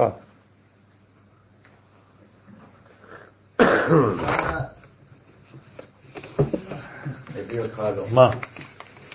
שתי קומות. שתי קומות. שתי קומות. ארבע קומות של לימוד. פשט, רמז, דרג וסוד. אתה צריך להבין. יפה. אז אתה צריך להיות גמיש ולדעת שבמצלמה נסתרת למעלה יש קומה כזאת, כמו בבחירה ובסגולה. יש מצלמה עליונה שהיא סגולה, אין לך בחירה. ולמטה יש לך בחירה, איך שניהם מתחתנים? לא יודע. לא מבין. אבל זה מה שאומרים לנו. אתה צריך להבין, לאחד את שניהם ביחד.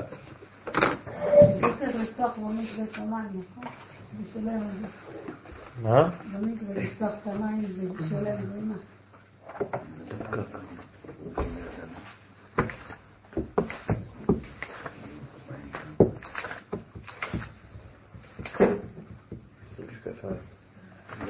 לא תעמוד. אצלו. זה אורות. זה מסנוור.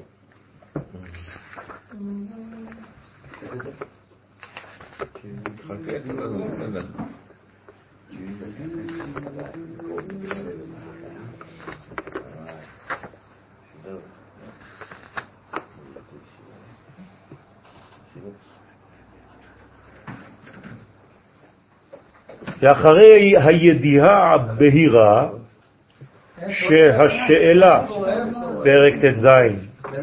אורות התשובה, שהשאלה על דבר שני הפכים בנושא אחד, שני הפכים בנושא אחד, היא רק תכונה יחסית לנו, לגבי שכלנו המוגבל, ואינה שייכת כלל בחוק של בורא כל, אדון כל החוקים וסיבת כל הסיבות, מקור החוכמה ובונה התבונה, ברוך הוא.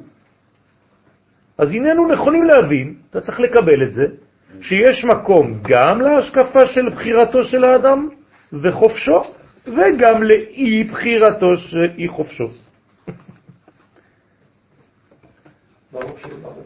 יפה. כלומר, אתה צריך לקבל שיש שתי קומות, אין מה לעשות.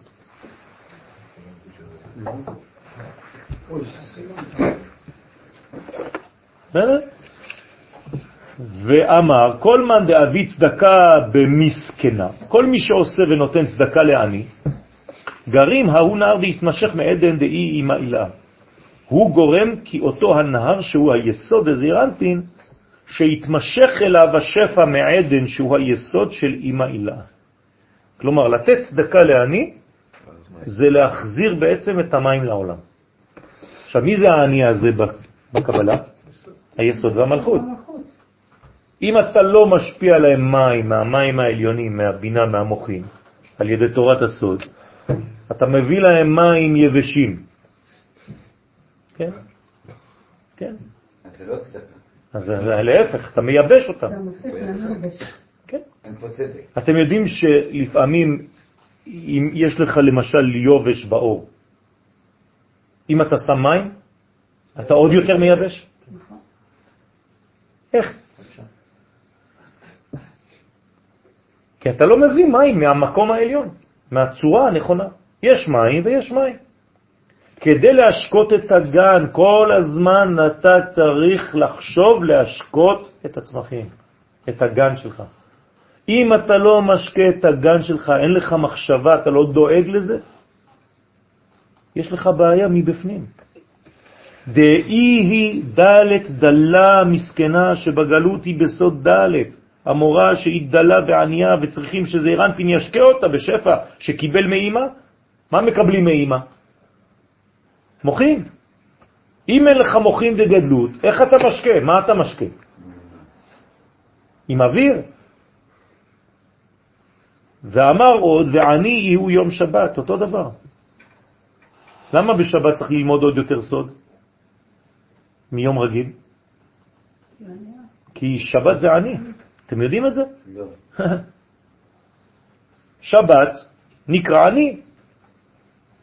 ועני שהוא היסוד, דזעיר אנפין, הוא סוד יום השבת. אתם זוכרים איזה ספירה זה שבת, נכון? יסוד. היום השביעי זה מלכות. שבת זה כבר יסוד, כניסה פנימה, אתם זוכרים? זה שמונה כבר. לא שכחתם. לא. אתם זוכרים או לא עכשיו, שאני מזכיר לכם? כן, כן. ב- בשבת יש שתי מדרגות, יש יום השביעי ויש יום השמיני, בתוך השבת עצמה. יום השביעי זה היום השביעי אחרי שישה ימים, אבל זה לא אומר שעדיין שמרת את השבת, השבת היא השמינית שבשבע. זה כבר יסוד, זה כבר פנימי, נכון? השבת היא יסוד שמתגלה במלכות. מה? גם היסוד. כי יסוד זה כבר השמיני, זה למעלה מהמלכות. ולכן מתי הברית? ביום השמיני, לא סתם. כי כמו שיום השבת אין לו משלו, אלא מה שמכינים לו. מערב שבת. שבת אתה לא מבשל, אם לא בישלת, מי שלא טרח ערב שבת, מה יאכל בשבת? כמו כן, אין ליסוד רק מה שאימא משפיעה בו. ומאן דמקיים בה עונג שבת, ומי שמקיים עונג שבת, כלומר, מי שמענג את מי? לא את עצמו, את השבת. וקראת לשבת עונג, לא לעצמך שאתה מתענג. דהיינו שמענג את השבת. אני חושב לשבת, אני דואג לשבת, שבת זו אישיות. מי שלא מבין את זה, הוא חושב שזה יום, אז מה אכפת לי? אני יוצא עם הרכב, עושה טיול, או לא יודע מה, הולך לים. אם אתה רואה את השבת כמו אישה, תדמיינו שהשבת זו אישה. אישה אלוהית עליונה, אינסופית, גדולה. זה כבר משהו אחר, אתה נותן לה דמות אנושית של חיים. אם אתה רואה את ארץ ישראל כמו אישה, היחס שלך אליה משתנה. אתם חושבים שזה זמן? לא, זו מציאות. הייתי אומר שאפשר אפילו לגעת בה. גרים לאשכב היא ד', אז הוא גורם להשקות במימי השפע את השכינה שהיא סוד אות, סוד ד'. וההוא עני יתמלא, והיסוד בזעירה אנפין מתמלא משפע של אימא, מעולם הבא. מעין העולם הבא, אז אתה מקבל. מעיין. יתקרא נהר, ואז הוא נקרא נהר. הנה, אבל יוצר נהר? נהר המלא במימי השפע, נכון. ואז הוא משפיע את השפע לשכינה. אז השבת שלך, הש... היום השביעי מתמלא מהשבת. אתם איתי? היום השביעי מתמלא מהשבת.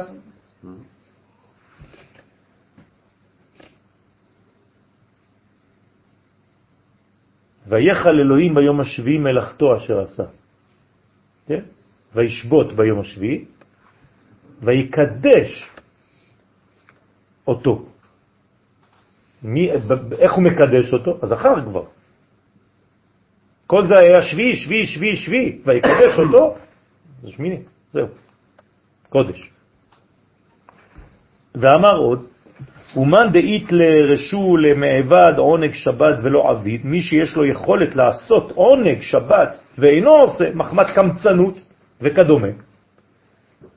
כלומר, הוא לא נותן לשבת את כל השפע, את כל הברכה, התהפך לי, מתהפך לו עונג לנגע הצרעת, חז ושלם, שהוא אותיות שוות. השם. תראו מה אומר הזוהר, זה דברים קשים, כן? זה לא פשוט בכלל. רוצה לומר שהקליפה נקראת נגע הצרעת, זה שם של הקליפה, כן? שולטת עליו וחריב ביתה וממונה, היא מחריבה את ביתו ואת ממונו. השם ירחם. רוצה לומר שהוא נענש שנפסד רכושו מחמד שקימץ להוציא על עונג שבת. כן. אתה צריך לענג את השבת. מה? אתה צריך לענג את השבת. כן. והביטוי הוא עינוג עצמי. נכון. איך אתה מיישב את ה... כי, כי ברגע שאתה רואה שהיא שמחה, שהוא מאושרת, אתה מאושר.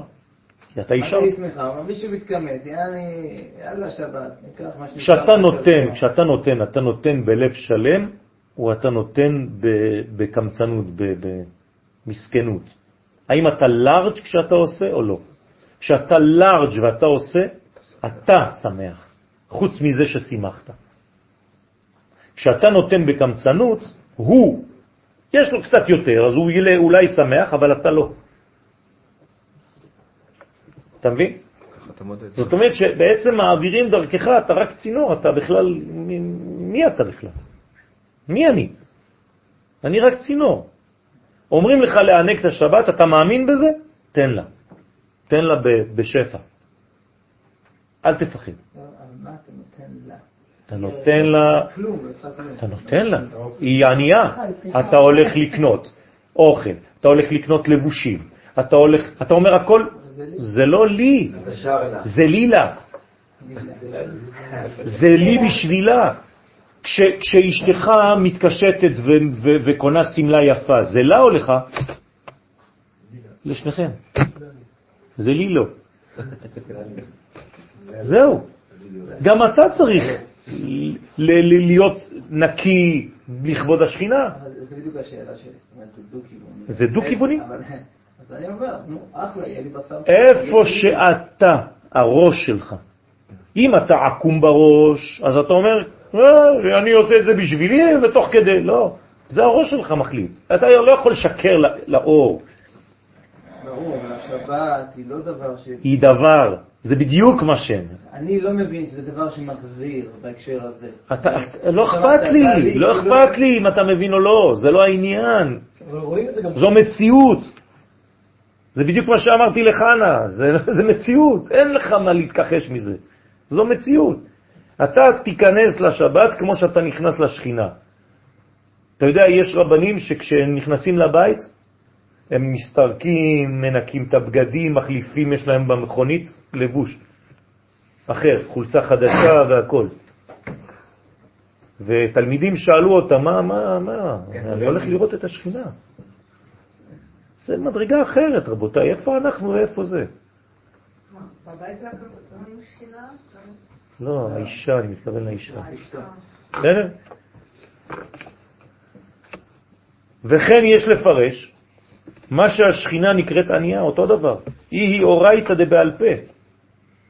אתם לא מבינים למה האישה כל הזמן מרגישה ריקה וכל הזמן צריכה שיגידו לה עוד? לא אמרת היום שאתה אוהב אותי.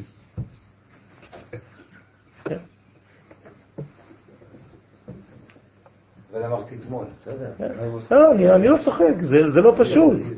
גם לגבי השבת, זו השאלה מאיפה אתה נכנס לשבת. בדיוק. אם נכנס בעונש, או נכנס בשמחה. בדיוק. אם אתה עושה את זה לעצמך, או בדיוק, בדיוק. לציבורי הכללי. ואת זה אתה לא יכול לשקר, אי אפשר לרמות. לכן כל דבר שאנחנו עושים, אתה צריך לעשות את זה בלב שלם. אתה הולך לשוק, לקנות סוכריות, לקנות, לא יודע מה, תפוחי אדמה, לא יודע מה אתה הולך לקנות, עוף, בשר, מה שאתה רוצה. אתה אומר לכבוד שבת קודש, ואתה צריך לעשות את זה באמונה שכל ההוצאות שלך של השבת, זה לא קשור בכלל למה שקיבלת במנה של הכסף של השנה. זה אובר, הקדוש ברוך הוא זה בונוס. אתה לא תפסיד. לא לוגי. לא לוגי. נכון, גם לתת 100 אה, שקל על 1,000 שקל שעכשיו קיבלת, זה לא לוגי. ואחרי זה הוא אומר לך שאתה תקבל פי 1,000. גם זה לא לוגי. יש הרבה דברים שהם לא לוגיים.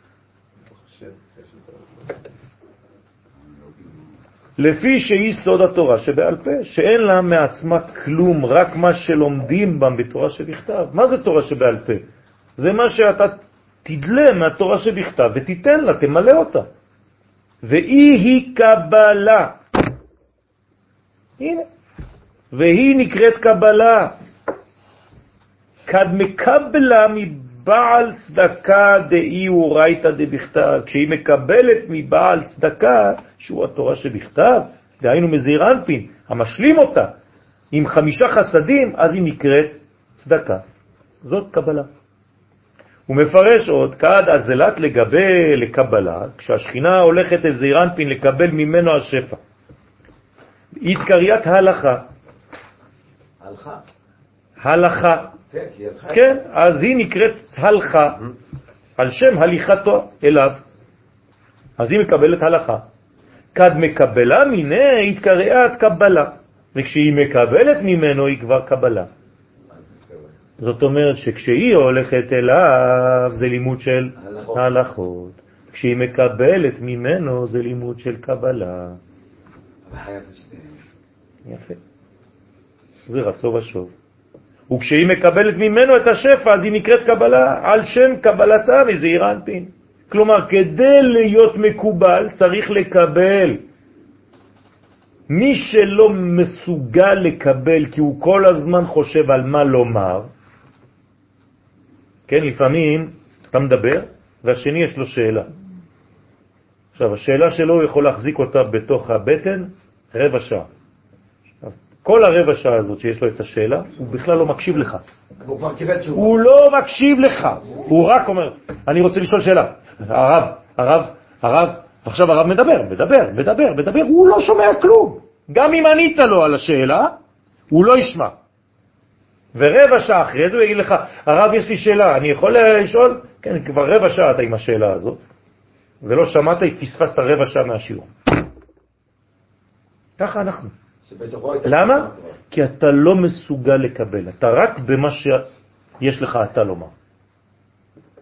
ובהאו זימנה, באותו הזמן כשקיבלה השכינה את השפע, היא היא פליגת מה דיהבין לה, היא מחלקת את השפע הזה שנתנו לה, למי? לעבדין דילה, לעבדים שלה, העובדים אותה, על מנת לקבל פרס. כלומר, מי שעשה את העבודה על מנת לקבל פרס, לא חשוב, הוא גם מקבל את שלו. אבל יש גם אחרים, ולבנים, ולבנים העובדים אותה מאהבה, שלא על מנת לקבל פרס. אני עושה את זה עם ראש אחר. לא שאני אומר, אה, בין כה וכה אני נהנה מזה, בסופו של דבר, אז כדאי לי. אבל איפה אתה עושה את זה? על מי אתה עובד? אתה לא יכול לעבוד על הקדוש ברוך הוא, אתה לא יכול לשקר לו. ולנערותיה שהם המלאכים המשמשים אותם. כמה דעת אמר, כמו שנאמר, ותיתן טרף לביתה, הם בני ישראל, וחוק לנערותיה, הם המלאכים שלה. ומקבלים דן מן דן, ולא דין מן דין, כמו שאני שומע אנשים אומרים, כן? זה דן מן דן, אלה מאלה, אלו מאלו, כן? והמלאכים התחתונים מקבלים את השפע מן המלאכים העליונים. דרך אגב, צריך לעשות שיעור רק על הדברים של התפילה. חבל על הזמן כמה טעויות יש לאנשים.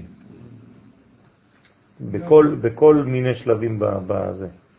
אתה מוציא ספר תורה, כן, הודו על ארץ ושמיים. איזה הודו? הודו על ארץ ושמיים. מה אתה מבלבל את הראש? ברוך השם בחר בנו, כן, איזה ברוך השם בחר בנו? ברוך אשר בחר בנו. כן, וכו' וכו', בלי סוף, בלי סוף. כן. ותנו רבנן פתאום, פתאום הקטורת. איזה פתאום? פתאום, איך אתה מפתם את הקטורת. ומלא, מלא, מלא, מלא, צריך ללמוד לקרוא מחדש, כל הטעויות האלה.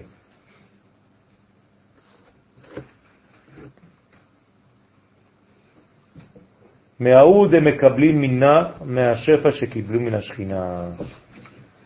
אנחנו רק נעצור פה, ואמר עוד, כי בעל קבלה אי הוא עמודה דאמצעיתה. בעל קבלה הוא זעיר אנפין, הוא בעמוד האמצעי, כלומר המקובל הוא אדם מאוד מאוזן, כי זה בא מהמדרגה המאוזנת של האמצע, והיא היא קבילת מיני. המלכות מקבלת שפע ממנו, לכן היא נקראת קבלה. קבלה זה מהיסוד, היסוד הוא באמצע. נכון, אבל המלכות היא מקבלת קבלה. כלומר, זה תמיד המלכות, או שהיא הלכה או שהיא קבלה. ובאן אתר קבילת מיני, באיזו ספירה קיבלה השפע מזעיר אנפין? ואומר בימינה, בחסד. לכן תורת הקבלה נקראת תורת חסד על לשונה. הבנתם מה זה קבלה? זה תורת חסד. לכן המקובלים הם הרבה יותר קול וקולות מאשר הפשטנים. כל פעם שיש לך איזו שאלה הלכתית, המקובל תמיד נוטה להקל, ומי שלא למד קבלה תמיד מחמיר. בגין דעלי תמר, לפי שעל החסד דזעירנפי נאמר, כי ימינך שהוא החסד העליון, פשוטה. מה זה פשוטה? פתוחה. לקבל את החסדים מן הבינה, והיא כל הזמן מקבלת, כדי לקבל שווים שביד ימין מקבלים את התשובה של השווים. כלומר, המקובל הוא הרבה יותר עם עין יותר של חסד כלפי בן אדם שבוא נגיד במרכאות לא שומר תורה ומצוות. זה פרדוקסלי, אתה הולך אצל אדם שהוא בפשט, הוא חותך את הבן אדם הזה. המקובל, מה הוא יגיד? לא, זה תינוק שנשבע, בעזרת השם אתה תראה, יש לו פשוט, תמיד מלמד זכות. יש גם צדדים טובים. ומאותו החסד נשפע למלכות והיא משפיעה מזה השפע חסדים טובים לעם ישראל. השתבח שמו לעם. תודה רבה ושבת שלום.